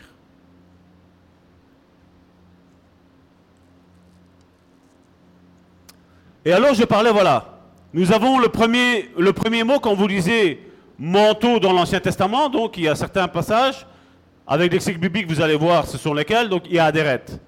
Et il y a le deuxième, pour manteau, qui est mail. Et là, on le voit, donc après on va prendre la signification, ou c'est déjà maintenant ou c'est après? C'est maintenant, voilà. Mail. Robe, un vêtement porté par-dessus une tunique. On va voir après c'est quoi ça. Un vêtement porté par-dessus la tunique par les hommes de rang. Un long vêtement porté par les filles de David. Un vêtement du souverain sacrificateur. Et donc on sait des attributs, donc le, peuple d'Israël, ils avaient des, versets, ils avaient euh, euh, les douze tribus d'Israël sur les fautes et tout ce qui s'ensuit. C'est maintenant la photo avec les fautes? C'est le passage biblique maintenant? Oui? On va prendre le passage biblique, donc comme ça on va comprendre de quoi on parle. C'est dans Exode chapitre 28 du verset 1 à 4. Donc là maintenant on parle d'un vêtement qui n'est plus adhéret l'onction, la tunique qui sert d'onction. Mais là, on va parler de mail maintenant, qui là, c'est un vêtement qui est au-dessus de cette onction. C'est pour ça qu'il nous est important d'avoir l'onction et le manteau. Parce que beaucoup ont l'onction et n'ont pas le manteau. Certains ont un manteau et ils n'ont plus l'onction, ils l'ont perdu. Pourquoi? Parce qu'avant, ils avaient les deux. Qu'est-ce qu'ils ont fait? À force de pécher Qu'est-ce que Dieu a fait? Il retire l'onction, mais le manteau doit rester. Parce que c'est Dieu qui le donne. Et là, on va le voir pourquoi je dis ça. Faites, approcher, fais approcher devant toi Aaron, ton frère, et ses fils. Prends-les parmi les enfants d'Israël pour les consacrer à mon service dans le sacerdoce. Aaron et les fils d'Aaron, Nadab, Abihu, Éléazar et Itamar. Tu feras à Aaron, ton frère, des vêtements sacrés. Retenez ça. Pour marquer sa dignité et pour lui servir de parure. Tu parleras à tous ceux qui sont habiles, à qui j'ai donné un esprit plein d'intelligence, et ils feront les vêtements d'Aaron, afin qu'il soit consacré et qu'il exerce mon sacerdoce. Voici les vêtements qu'ils feront. Un pectoral, un éphode, une robe, une tunique brodée, un tiare et une ceinture. Ils feront des vêtements sacrés à Aaron, ton frère, et à ses fils, afin qu'ils exercent mon sacerdoce. C'est là qu'on a la photo? Ben, Ça va, tu peux mettre la photo. Donc le psaume 133, on en a parlé. Donc c'est celui, donc l'huile qui descend, qui descend jusqu'au bord des vêtements. Normalement, il y a une photo, j'ai mis, non? Ouais, on va, on va revenir sur cas où après. Vas-y. Voilà. Donc je prends ça. Ça, c'était toute la tunique qui descendait jusque plus ou moins en dessous des genoux. On ne la voit plus ici en dessous des genoux. Ça, c'était la tunique. Et ça, ici, ça, c'était l'éphode. Il était revêtu de ça. Et ça, ça marquait. C'était un son que Dieu donnait. C'est comme si, quand on va le voir plus tard, il disait ne touchez pas à mes oins. Ne touchez pas à mes oins. C'est de ça qu'il parle. Ne touchez pas à tous ceux qui ont l'onction, mais qui ont aussi le manteau.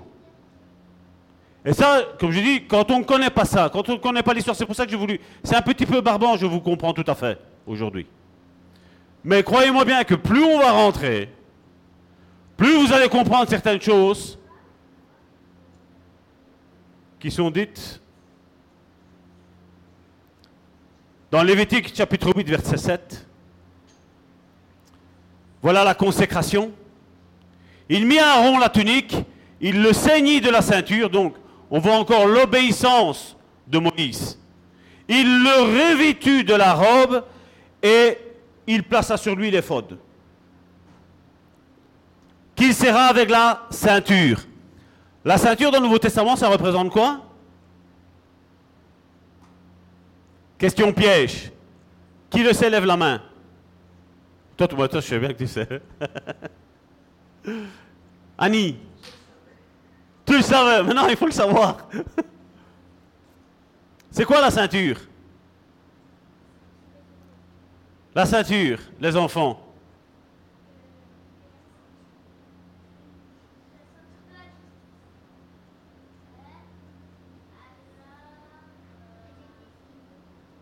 La justice, c'est pas la cuirasse Voilà, la ceinture de la vérité. T'as quel âge? 9 ans. Vous avez quel âge? Hein? Vous voyez pourquoi il faut apprendre la Bible avec Salvatore? Parce que Salvatore pose des questions ainsi.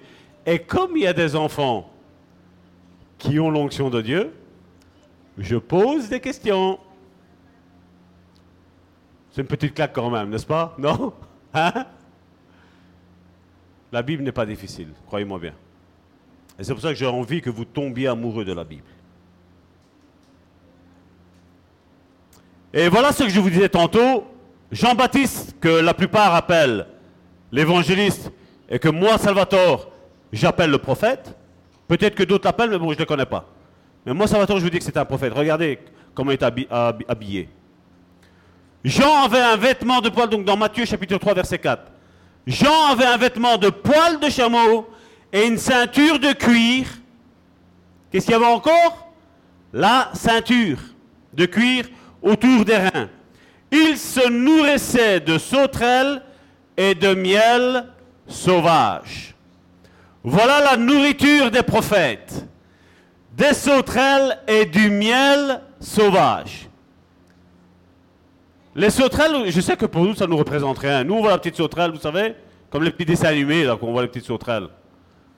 Pour le peuple d'Israël, ça, les sauterelles, c'était, euh, j'ai la parole en italien, un incubo, comme on dit.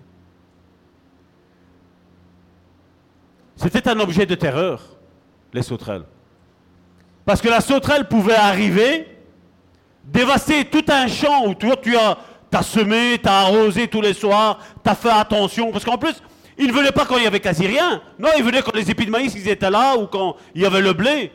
Et alors ça faisait, vous avez vu les films là? Ça se dépose, ça remonte et il n'y a plus rien. Le prophète se nourrit de tout ce qui est la terreur du peuple de Dieu. Vous ne le saviez pas? Mais allez chercher du miel sauvage. Comme je dis, il y a les sauterelles. C'était vraiment un problème. Mais le miel sauvage, il y a quoi là dans le miel sauvage? Il y a des abeilles. Et les abeilles, si tu n'as pas une combinaison spéciale, ça pique. Et à partir de 10, si mes souvenirs sont bons, mais ne prenez pas pour argent comptant, je vous dis les 10, mais bon, je crois que c'est à partir de 10, 10 piqûres, vous pouvez en mourir. Le prophète, moi je dois manger. Dieu me préserve. Et il mangeait des sauterelles et du miel sauvage. C'est pas une grande révélation, ça? Quand tu es un homme et une femme de Dieu, je précise Dieu parce que quand vous allez entendre que je parle d'homme de Dieu, ne pensez pas que je parle que pour les hommes. Je sais qu'il y a aussi des femmes de Dieu. Je parle des deux. Pour moi, il n'y a, pas de, distinction entre hommes et femmes. C'est le même. Dans, l'Église, corps de Christ, nous avons tous la même identité. Nous avons tous le même Père. Nous sommes juste différents. J'ai des choses en plus, vous avez des choses en plus. Voilà. au, point de vue ministère, c'est le même. C'est le même. Jean-Baptiste avait un vêtement de prophète alors que la plupart lui donnent le ministère d'évangéliste. On a aussi l'exemple du prophète Samuel, qui était dans le temple dès son jeune âge. Et chaque année, ses parents se rendaient au temple pour lui apporter de nouveaux vêtements, un nouveau manteau. Et certains me diront, mais Salvatore, pourquoi, pourquoi il faisait ça? On va le voir. Ben, je crois que vous imaginez, les enfants, la plupart, on a eu tous des enfants. Alain, de toute façon, tu vois les enfants grandir. Les enfants, ça grandit. Et chaque année, vous savez, c'est même tous les six mois, il faut changer. Donc, qu'est-ce qu'on fait? On prend un peu plus grand. Et c'est ce que, ici, on va voir, sa mère faisait. Donc, chaque année, sa mère allait au temple, parce qu'elle avait dit que, voilà, Seigneur, si tu me donnes un fils, je te le consacre. Et c'est ce qu'elle a fait. Elle a été obéissante à la promesse qu'elle a faite. Elle dit, tu retires probe de moi, de moi comme femme stérile, et mon enfant, je te le consacre. Il est à toi. Il n'est pas à moi, il est à toi. Qui oserait aujourd'hui faire ça? Hein? Qui oserait dire là, mon fils, ma fille, je la consacre à l'éternel? Vous voyez l'égoïsme que nous avons? Vous voyez quand des fois, il y, a, certains jeunes qui veulent se donner à Christ et que les parents voient un petit peu qu'ils commencent à changer. hein. Avant, ils sortaient en boîte, maintenant, le petit ne sort plus en boîte. Et après, quand tu as le petit qui dit non, papa, j'ai compris que voilà, la boîte de nuit, c'est plus pour moi, t'es fanatique. Je vous dis, il n'y a pas si longtemps que ça, j'ai eu l'histoire avec, euh, avec le voyant. Ça m'a sidéré, ça m'a coupé les, jambes. Je suis dit, comment tu peux dire que ta fille est folle de Dieu? Tu es en train de la rendre malade, elle est en train, comme cette, cette femme, en train de perdre son sang, elle est en train de mourir, et, toi tu continues de tes imbécilités, excusez-moi l'expression. Qui n'a pas envie d'avoir un enfant, un fils, une fille consacré entièrement à Dieu? Qui ne parle que de Dieu Qui ne vit que de Dieu? C'est à ton avantage, c'est à mon avantage. Et aujourd'hui, ben, on dit, ben, c'est un fanatique. Ben ouais, fanatique. Moi, je connais d'autres fanatiques, mais eux, ils se font sauter. Moi, je préfère qu'ils soient comme ça. Qui marchent dans l'amour. Qui marchent dans la patience. Qui marchent dans l'écoute avec Dieu. Qui, quand bien même je vais faire quelque chose de mal, mon fils, ma fille viennent me trouver et me dire, papa, tu fais mal là. Gloire à Dieu, t'es. Gloire à Dieu ce jour-là. C'est pas vrai T'as pas envie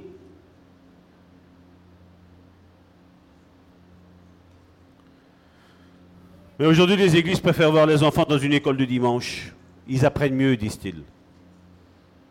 Moi, je dis les enfants qui sont là et ceux qui écoutent. Je dis ça va être quelque chose. Parce que même si, comme ils sont là, voilà, ils sont peut-être un petit peu distraits.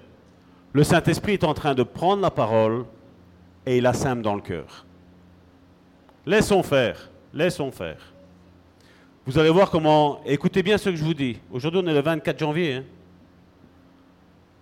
Vous allez voir comment les petits vont mettre une claque spirituellement parlant au plus grand.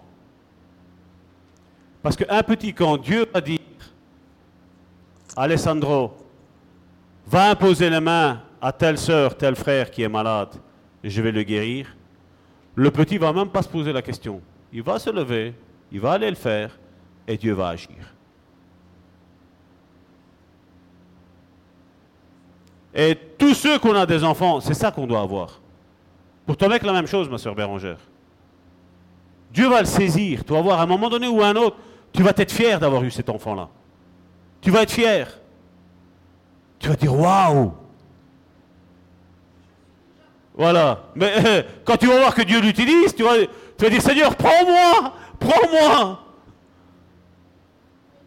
Mais oui Parce que Dieu veut le faire avec tout le monde. Mais seulement le problème, c'est que vous savez, nous, nous les grands, on est orgueilleux.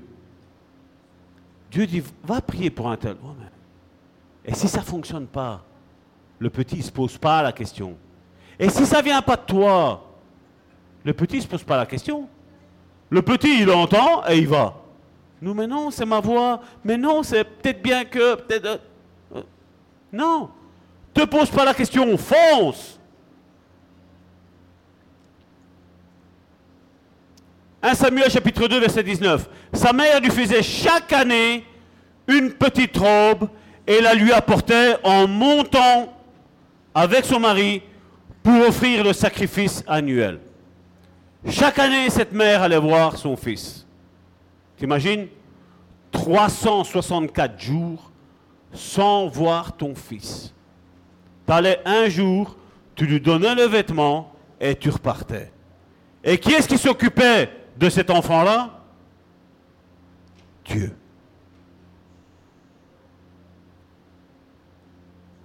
Et on voit aussi à travers ça que plus tu grandis, mon frère, ma soeur, plus Dieu ajuste ton manteau, le manteau que tu as.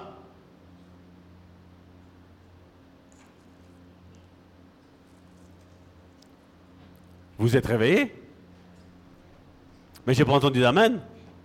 Plus tu grandis, et plus Dieu adapte ton manteau. Voilà, ça j'aime, moi, les amens. Et si tu ne grandis pas, eh bien, pas besoin de nouveaux manteaux. C'est pour ça que je dis, moi, je veux dire, les prédications qu'il y avait avant, je ne les regarde même plus, j'y vais même plus. Parce que Dieu me fait grandir. J'ai plus besoin de ce que j'avais besoin la semaine dernière ou il y a deux semaines. J'ai plus besoin parce que j'ai grandi.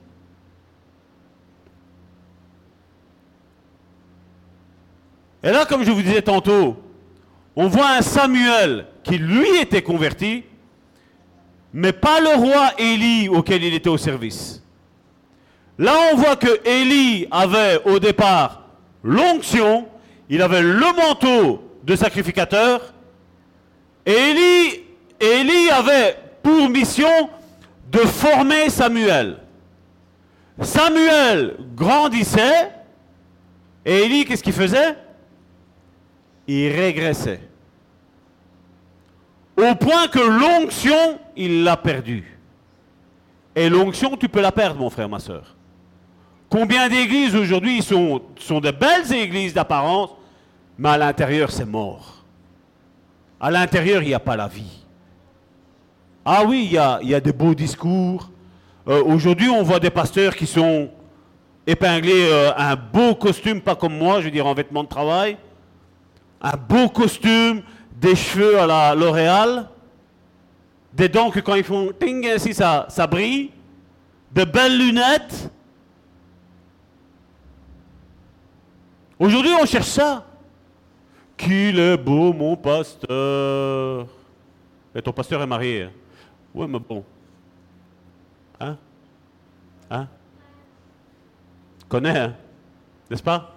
On a connu, nous. J'ai connu.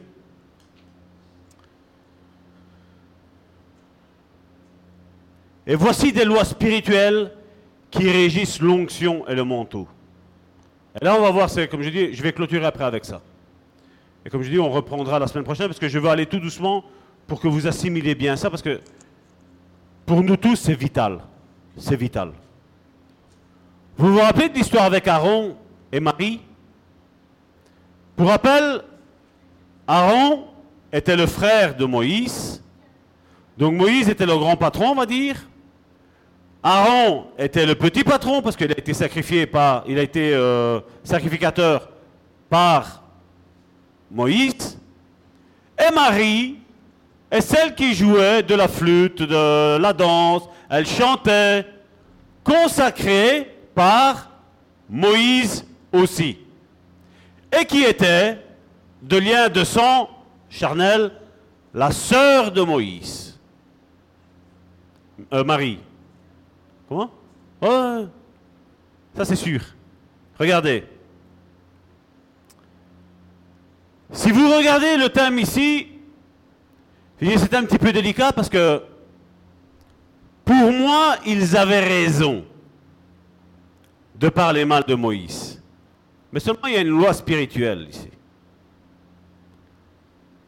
Quand Dieu oint quelqu'un, Dieu peut retirer cette onction. Mais quand Dieu met un manteau sur quelqu'un, Dieu ne le retire pas. Il le laisse. Il le laisse jusqu'à la mort.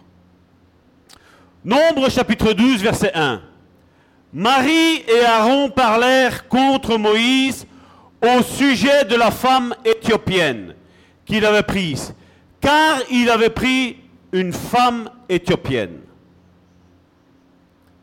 Il faut savoir une chose. Bibliquement parlant, Dieu avait donné ordre au peuple d'Israël, donc à Moïse, que tous les Israélites devaient se marier avec une Israélite. C'était impossible pour eux de pouvoir se marier avec une autre femme qu'une Israélite. Donc quand on revient au verset 1, ben, Marie et Aaron avaient raison de dire que Moïse ne pouvait pas prendre cette femme pour femme. Ils avaient raison. Regardez. Nombre chapitre 12 verset 2. Regardez comment les choses, elles commencent à marcher. Ils disent, est-ce seulement par Moïse que l'Éternel parle? Je rappelle, est-ce seulement par Moïse que l'Éternel parle? N'est-ce pas aussi par nous qu'il parle? Pourquoi Dieu devrait parler par un tel ou un tel uniquement? Pourquoi que par Moïse? Et ils ont tous commencé là à mépriser le manteau qui était sur Moïse, qui avait été déposé par Dieu. Retenez ceci. Ne touchez pas à mes oins. Je rappelle, on va le voir plus tard. Ne touchez pas à mes oins.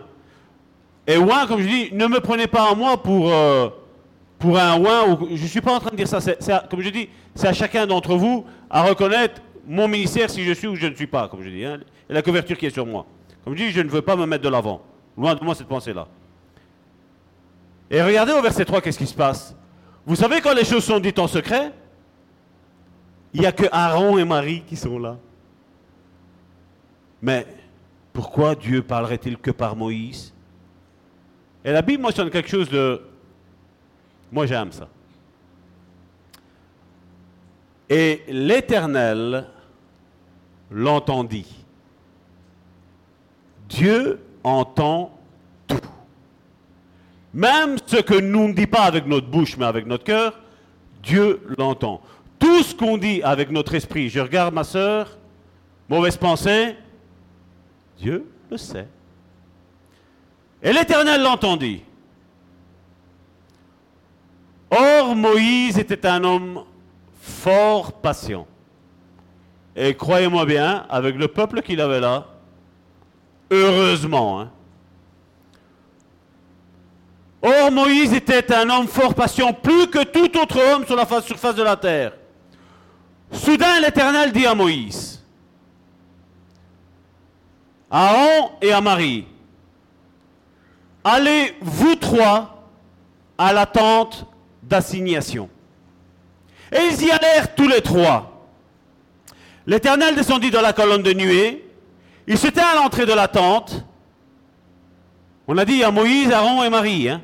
Regardez. Et il appela Aaron et Marie, qui s'avancèrent tous les deux. Quelque part, si on, paraphrase, c'est comme si Dieu dit à Moïse, toi reste là, tu n'as rien à voir dans cette discussion-là. Eux ont parlé mal de toi, toi tu n'es pas au courant, moi je suis au courant. Aaron et, et Marie, venez devant. Et il dit, donc c'est Dieu qui parle, écoutez bien mes paroles. Lorsqu'il y aura parmi vous un prophète, c'est dans une vision que moi l'Éternel, je me révélerai à lui. C'est dans un songe que je lui parlerai. Et il dit, écoutez bien. Dieu a répété deux fois. Comme je dis, déjà quand Dieu le dit une fois, déjà il faut déjà... Hein? Mais quand il répète une deuxième fois, écoutez bien ceci, moi, j'aimerais pas être à leur place.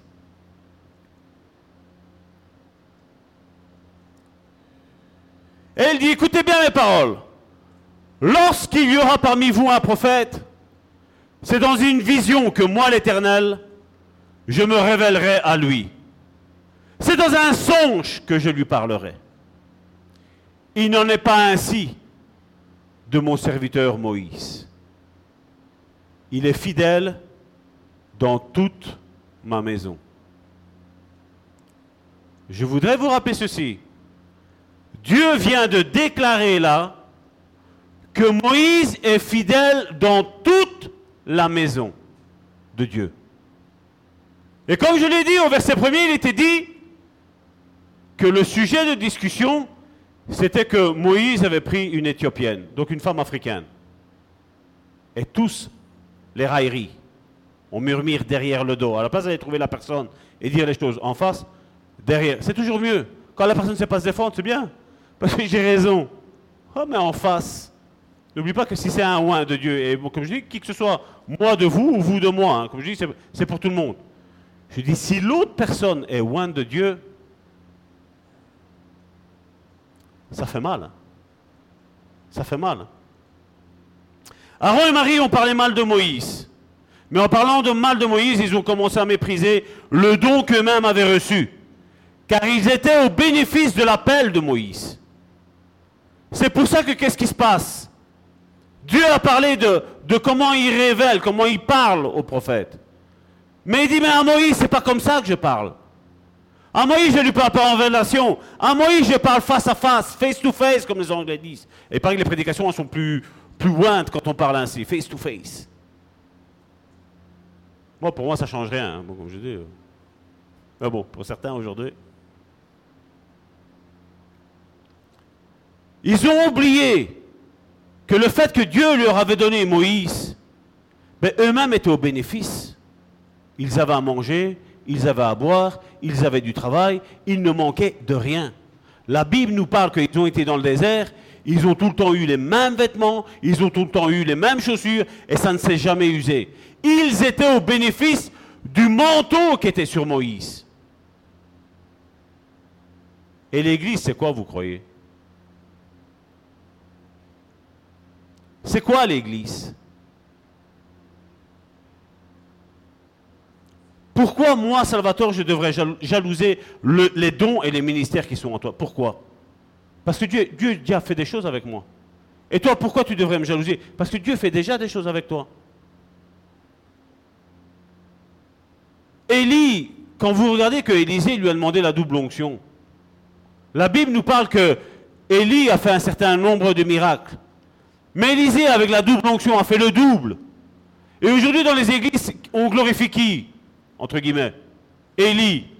Mais Élisée est plus important. Il a fait le double.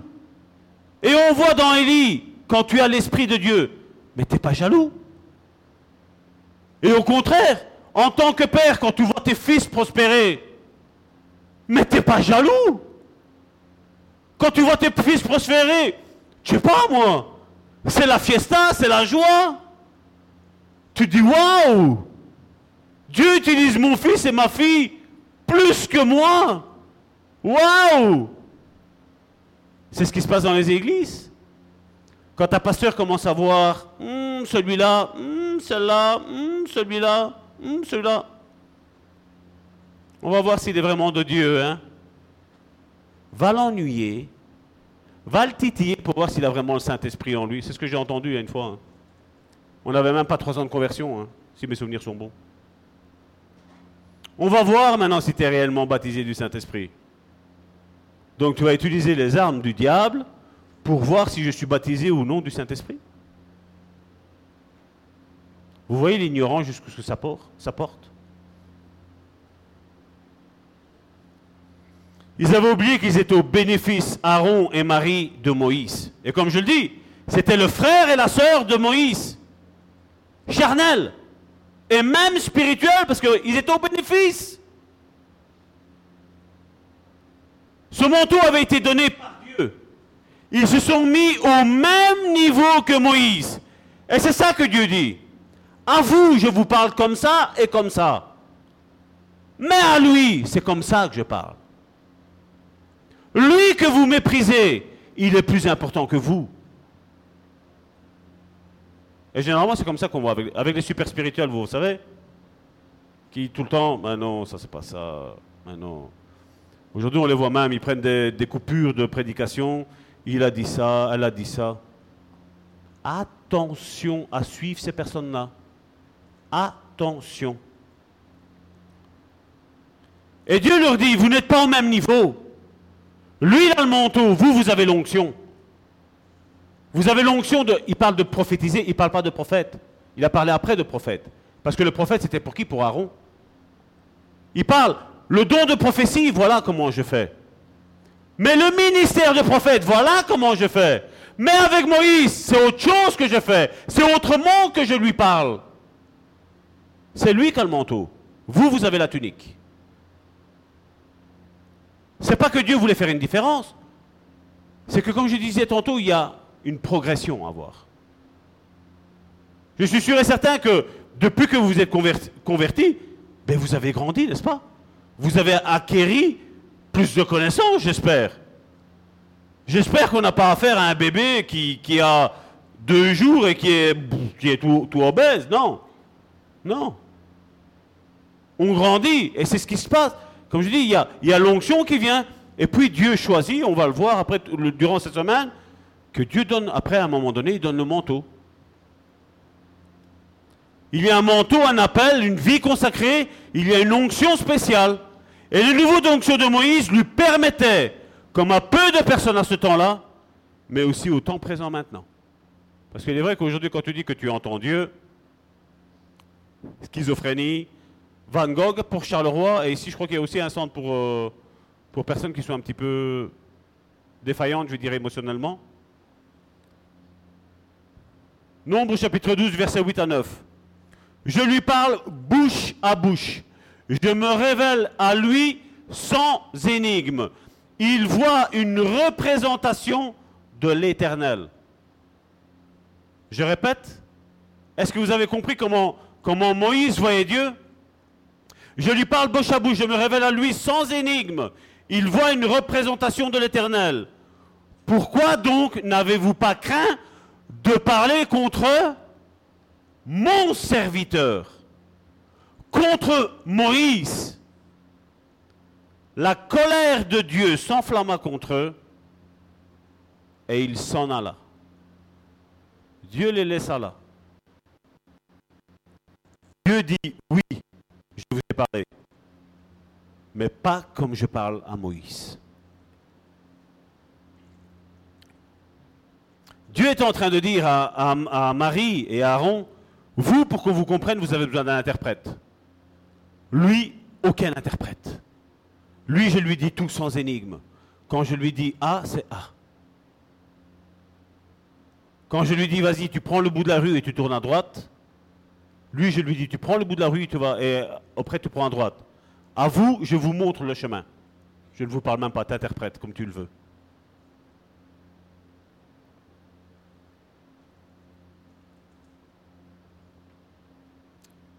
Comme j'ai dit tantôt, on a vu que Aaron a été revêtu de Moïse. Moïse, je vais l'appeler de Dieu. On a vu au verset 9 que la colère de l'Éternel s'enflamma contre eux, pas contre Moïse, hein, contre Aaron et, Marie, il s'en alla. Contre Moïse, non. Mais contre Marie et Aaron. Au verset 10 de Nombre chapitre 12, la nuée se retira du dessus de la tente. La nuée, c'était la, la Shekinah de Dieu, c'était la présence de Dieu. Et voici, Marie était frappée d'une lèpre blanche, comme la neige. Aaron se tourna vers Marie, et voici, elle avait la lèpre. Pourquoi Aaron non? Qui est-ce qui a parlé mal de, Moïse? C'était Aaron et Marie, n'est-ce pas? Pourquoi seulement Marie?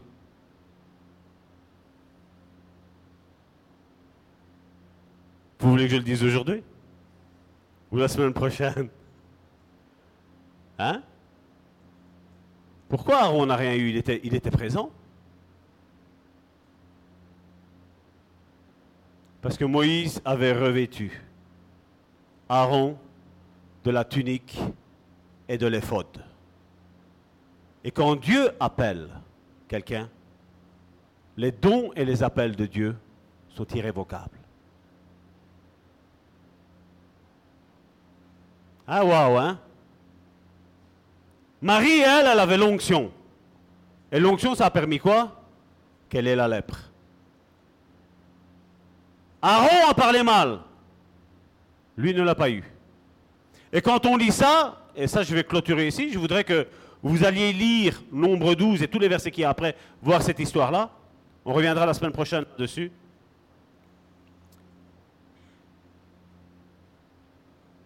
Aaron, lui non. Et nous, quand on voit ça, on dit, mais Dieu, t'es injuste quand même quelque part. Non. Dieu est juste. Là, ici, avec sa tunique et son éphode, il était protégé de Dieu. Mais protégé de Dieu ne veut pas dire qu'il n'était pas coupable. Parce qu'on a vu que Dieu a appelé Aaron et Marie, tous les deux, il a dit, avancez-vous tous les deux. Et la Bible nous dit que sa colère s'est enflammée contre eux. Donc je suppose que Aaron a eu quelques réprimandes, mais seulement il n'a pas eu la lèpre. Mais seulement la conséquence de ce qu'il a fait là, il va le payer plus tard. Et là, on va le voir. Parce que comme je dis, on pourrait dire, non mais Dieu, t'es injuste. Non, non, non. Dieu sait ce qu'il fait. Et Dieu sait que quand il appelle quelqu'un, il peut y avoir des erreurs de parcours. Comme certainement, peut-être, Moïse a fait ici avec cette femme éthiopienne. Mais la Bible ne nous dit pas, je ne pense pas. Il faudrait que je regarde et la semaine prochaine, vous dirai quoi? Je ne pense pas que, Dieu lui ait dit, voilà, marie-toi avec celle-là, non. Et comme je dis, qui suis-je moi à venir juger ta vie? Si, comme je dis, je ne suis pas avec toi et je ne sais pas qu'est-ce que Dieu t'a dit Comme je dis, on peut analyser, tu peux me poser les questions, pasteur, voilà, il se passe ça, ça, ça, ça, ça. Et bibliquement, je vais te répondre bibliquement qu'est-ce que ça dit? Je ne vais même pas te dire ce que moi j'en pense, mais je vais dire bibliquement qu'est-ce qui en passe? Je vais vous raconter une histoire. Comme je dis pas pour prouver quoi que ce soit à qui que ce soit. Non. Je me rappelle une fois, je vais faire un résumé de deux petites minutes. Je me rappelle une fois que quelqu'un s'est présenté chez, nous. Donc dans ma maison, mon épouse et moi. Quelqu'un est venu et était malade. Je l'ai déjà raconté ici. Quelqu'un est venu et était malade. Et nous, comme vous le savez, la foi et la guérison. Nous, nous savons que Dieu guérit. Et nous, qu'est-ce qu'on a fait? On a pris avec Karine, Karine m'a appelé, j'étais dans le jardin. Elle me fait, donc c'était 5-6 ans qu'on était convertis. Donc euh, Karine m'appelle, j'étais en train de travailler dans mon jardin. Karine m'appelle, je viens, je rentre, hop. Et la femme, elle voulait, c'est une sœur, au final j'ai appris que c'était une sœur après. Elle dit, voilà, elle fait, euh, j'aimerais avoir de l'eau avec de la grenadine parce qu'elle fait, j'ai peur d'attraper le diabète. Mais nous, on avait lu un, livre, Le fruit de vos paroles. Donc tu dis, la chose, elle arrive. Et donc, euh, quand j'ai entendu ça, je dis, non, je dis, ça, il ne faut pas dire. Je dis, pourquoi tu crains d'avoir le diabète? Je Parce que si tu crains, tu vas l'avoir. Faut... Et donc, voilà. On a parlé, elle a compris. Elle est partie, elle a été chez son psychologue. Nous, on ne savait rien. Hein. Nous, on a dit que voilà, Dieu voulait la guérir et tout ce qui s'ensuit face à ça. Mais dans la prière, quand on a commencé à prier à elle, on a senti qu'il y avait quelque chose d'autre. Et on a prié contre ça, mon épouse et moi. Qu'est-ce qui s'est passé? Elle a quitté chez nous. Elle a été voir son psychologue. Elle est revenue en pleurs. Mon médecin, c'est pas possible, je ne comprends pas. Qu'est-ce qui se passe? Ben, Mon psychologue, il a dit que voilà, les médicaments, il faut les diminuer, diminuer, diminuer maintenant. Parce qu'apparemment, je suis guéri. Elle, toute heureuse. Je dis, bah, je sais bien. Après, c'est là qu'elle nous a raconté qu'elle croyait. Donc, elle nous avait dit déjà qu'elle croyait en Dieu et tout ce qui s'ensuit. Donc, on a dit voilà, va chez ton pasteur et va annoncer la bonne nouvelle. Comme je dis, tout le monde aurait fait ça, n'est-ce pas? Et elle, c'est ce qu'elle a fait. Elle a été dire à son pasteur. Et son pasteur a dit ne l'écoute-toi plus jamais, ceux-là. Elle, elle est restée choquée. On a eu même l'appel de la mère, à ce moment-là aussi, après. Et c'est là qu'on nous a dit voilà, son pasteur a dit qu'il ne fallait pas vous côtoyer parce que Dieu ne guérit plus. Dieu ne fait plus rien. Mais j'écoute, je dis ma soeur, je dis c'est pas grave. Ouais, mais il vous a maudit. Je dis c'est pas grave. Je dis, c'est pas grave. Non, il a dit que vous étiez de Satan. Je dis, c'est pas grave. Je dis, laisse-le. Comme je dis, je ne voulais pas mettre de condamnation en plus des uns des autres. Je ne connaissais pas non plus avec tout ça. Donc, j'ai dit, écoute, je dis, c'est pas grave. Nous, on le bénit. Point. C'est ici, en vous racontant ça, que je pense à ça. Il avait peut-être un manteau de pasteur, mais nous ne l'avons pas attaqué. Nous, nous n'avons pas de manteau de pasteur. Nous avons une onction et peut-être un manteau en préparation, comme on le voit maintenant. Et lui a parlé mal de nous. Il est invité dans une église, après avoir nous maudit, mon épouse et moi. Il a été invité dans une église, il a prêché. Et puis, le pasteur de l'église qu'il avait invité a dit, ben, on va faire le repas du Seigneur. Et en faisant le repas du Seigneur, donc ils ont présenté le pain, ils ont présenté le vin. Le pasteur en question a pris le pain, celui qui a parlé mal de nous. Il a pris le vin, il s'est assis, mort dans l'église. Simple hasard J'espère. Mais je ne pense pas. Comme je dis, on doit faire attention à qui on s'attaque. Comme je dis, moi vis-à-vis de vous, vous vis-à-vis de moi. Comme je dis, on est là, comme je dis, pour se protéger, on est là pour être en bonne santé. Et d'ailleurs, si vous allez lire 1 Corinthiens chapitre 11, la Bible dit, pourquoi y a-t-il des malades et des infirmes parmi vous?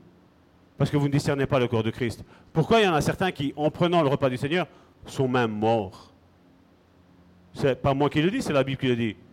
Et là, on, nous a rapporté cette, chose-là, parce que quand la sœur est venue, elle dit, mon pasteur est mort. J'ai dit, on est désolé, mais qu'est-ce que tu veux faire? Je ne suis pas Dieu. Ma femme n'est pas Dieu. J'ai dit, Dieu est souverain. Donc, je vais clôturer ici.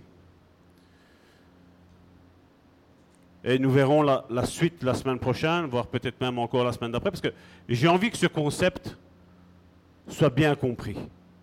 Parce que comme je dis, si l'Église aujourd'hui américaine et anglaise sont florissantes comme ça, c'est parce qu'ils ont compris ce concept de manteau. Parce que comme je le disais tantôt, Aaron et Marie étaient et le peuple d'Israël étaient au bénéfice du manteau qui était sur Moïse. Ben, la même chose dans l'Église, c'est la même chose. Quand il y a des ministères, ben, toute l'Église est au bénéfice des manteaux qu'il y a dans l'Église. Je dis bien des manteaux qu'il y a dans l'Église. Parce que cette Église ici ne croit pas seulement qu'on a un pasteur.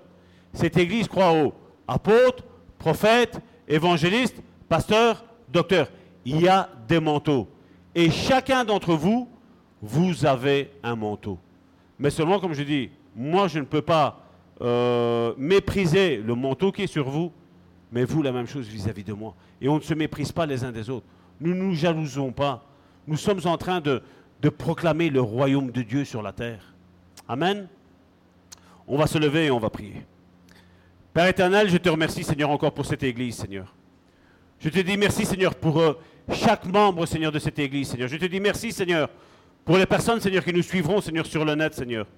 Je sais que beaucoup, Seigneur, ont été déçus, Seigneur, des pasteurs, déçus, Seigneur, des églises, déçus, Seigneur, des ministres, Seigneur, qu'ils pensaient qu'ils venaient de toi, Seigneur. Mais, Seigneur, ce message, Seigneur, est ici, Seigneur, pour les encourager, Seigneur. Que tu sais, Seigneur, le manteau, Seigneur, que tu as déposé, Seigneur, sur chacun d'entre eux, Seigneur, Jésus, Seigneur. Je te prie, Seigneur, afin qu'ils ne parlent pas mal, Seigneur, de leurs pasteurs, de leurs apôtres, de leurs prophètes, Seigneur, Jésus, Seigneur. Que, Seigneur, que des fois, Seigneur, il vaut mieux, Seigneur, se taire, Seigneur, et te laisser faire à toi, Seigneur Jésus, Seigneur. Parce que nous avons vu, Seigneur, que dans ce cadre, Seigneur, de Moïse, Seigneur, et d'Aaron, Seigneur, tu n'as pas touché Moïse et Aaron, Seigneur. Tu as touché uniquement, Seigneur, Marie, Seigneur. Marie, Seigneur, qui avait mal parlé, Seigneur, de ton serviteur. Seigneur, je te prie, Seigneur, vraiment, Seigneur, de nous ouvrir, Seigneur, le discernement, Seigneur, de l'Esprit, Seigneur. Afin de comprendre, Seigneur Jésus, Seigneur, quelle est ta volonté, quel est le message, Seigneur, que tu veux faire, Seigneur, encore passer, Seigneur, aujourd'hui, Seigneur, dans nos cœurs, Seigneur Jésus, Seigneur. Je te prie, Seigneur, de bénir, Seigneur, cette Église, Seigneur, de la rendre prospère, Seigneur, à tout égard, Seigneur. Au nom puissant, Seigneur, de Jésus-Christ, Seigneur, je bénis chaque personne, Seigneur, qui m'ont téléphoné, Seigneur, qui sont ici, Seigneur Jésus, Seigneur, qui font partie de l'Église du Bon Samaritain, Seigneur, qui n'ont pas su, Seigneur, venir, Seigneur. Je les bénis, Seigneur, parce que je sais, Seigneur, qu'en chacun d'entre eux, Seigneur, il y a un manteau, Seigneur. Et je ne veux pas, Seigneur, mépriser, Seigneur, ce que toi tu as fait, Seigneur, dans leur vie, Seigneur. Comme nous l'avons prêché, Seigneur, depuis le premier jour que nous avons ouvert cette église, Seigneur, en chacun d'entre nous, Seigneur, il y a des dons, des ministères, Seigneur. Tu veux le faire prospérer, Seigneur. Mais, Seigneur, ils ne prospéreront, Seigneur, que si nous grandissons, Seigneur. Ils ne grandiront, Seigneur, que si nous nous respectons, Seigneur, les uns les autres, Seigneur. Et je te dis merci, Seigneur, pour ce que tu vas faire. Au nom puissant de Jésus-Christ. Amen.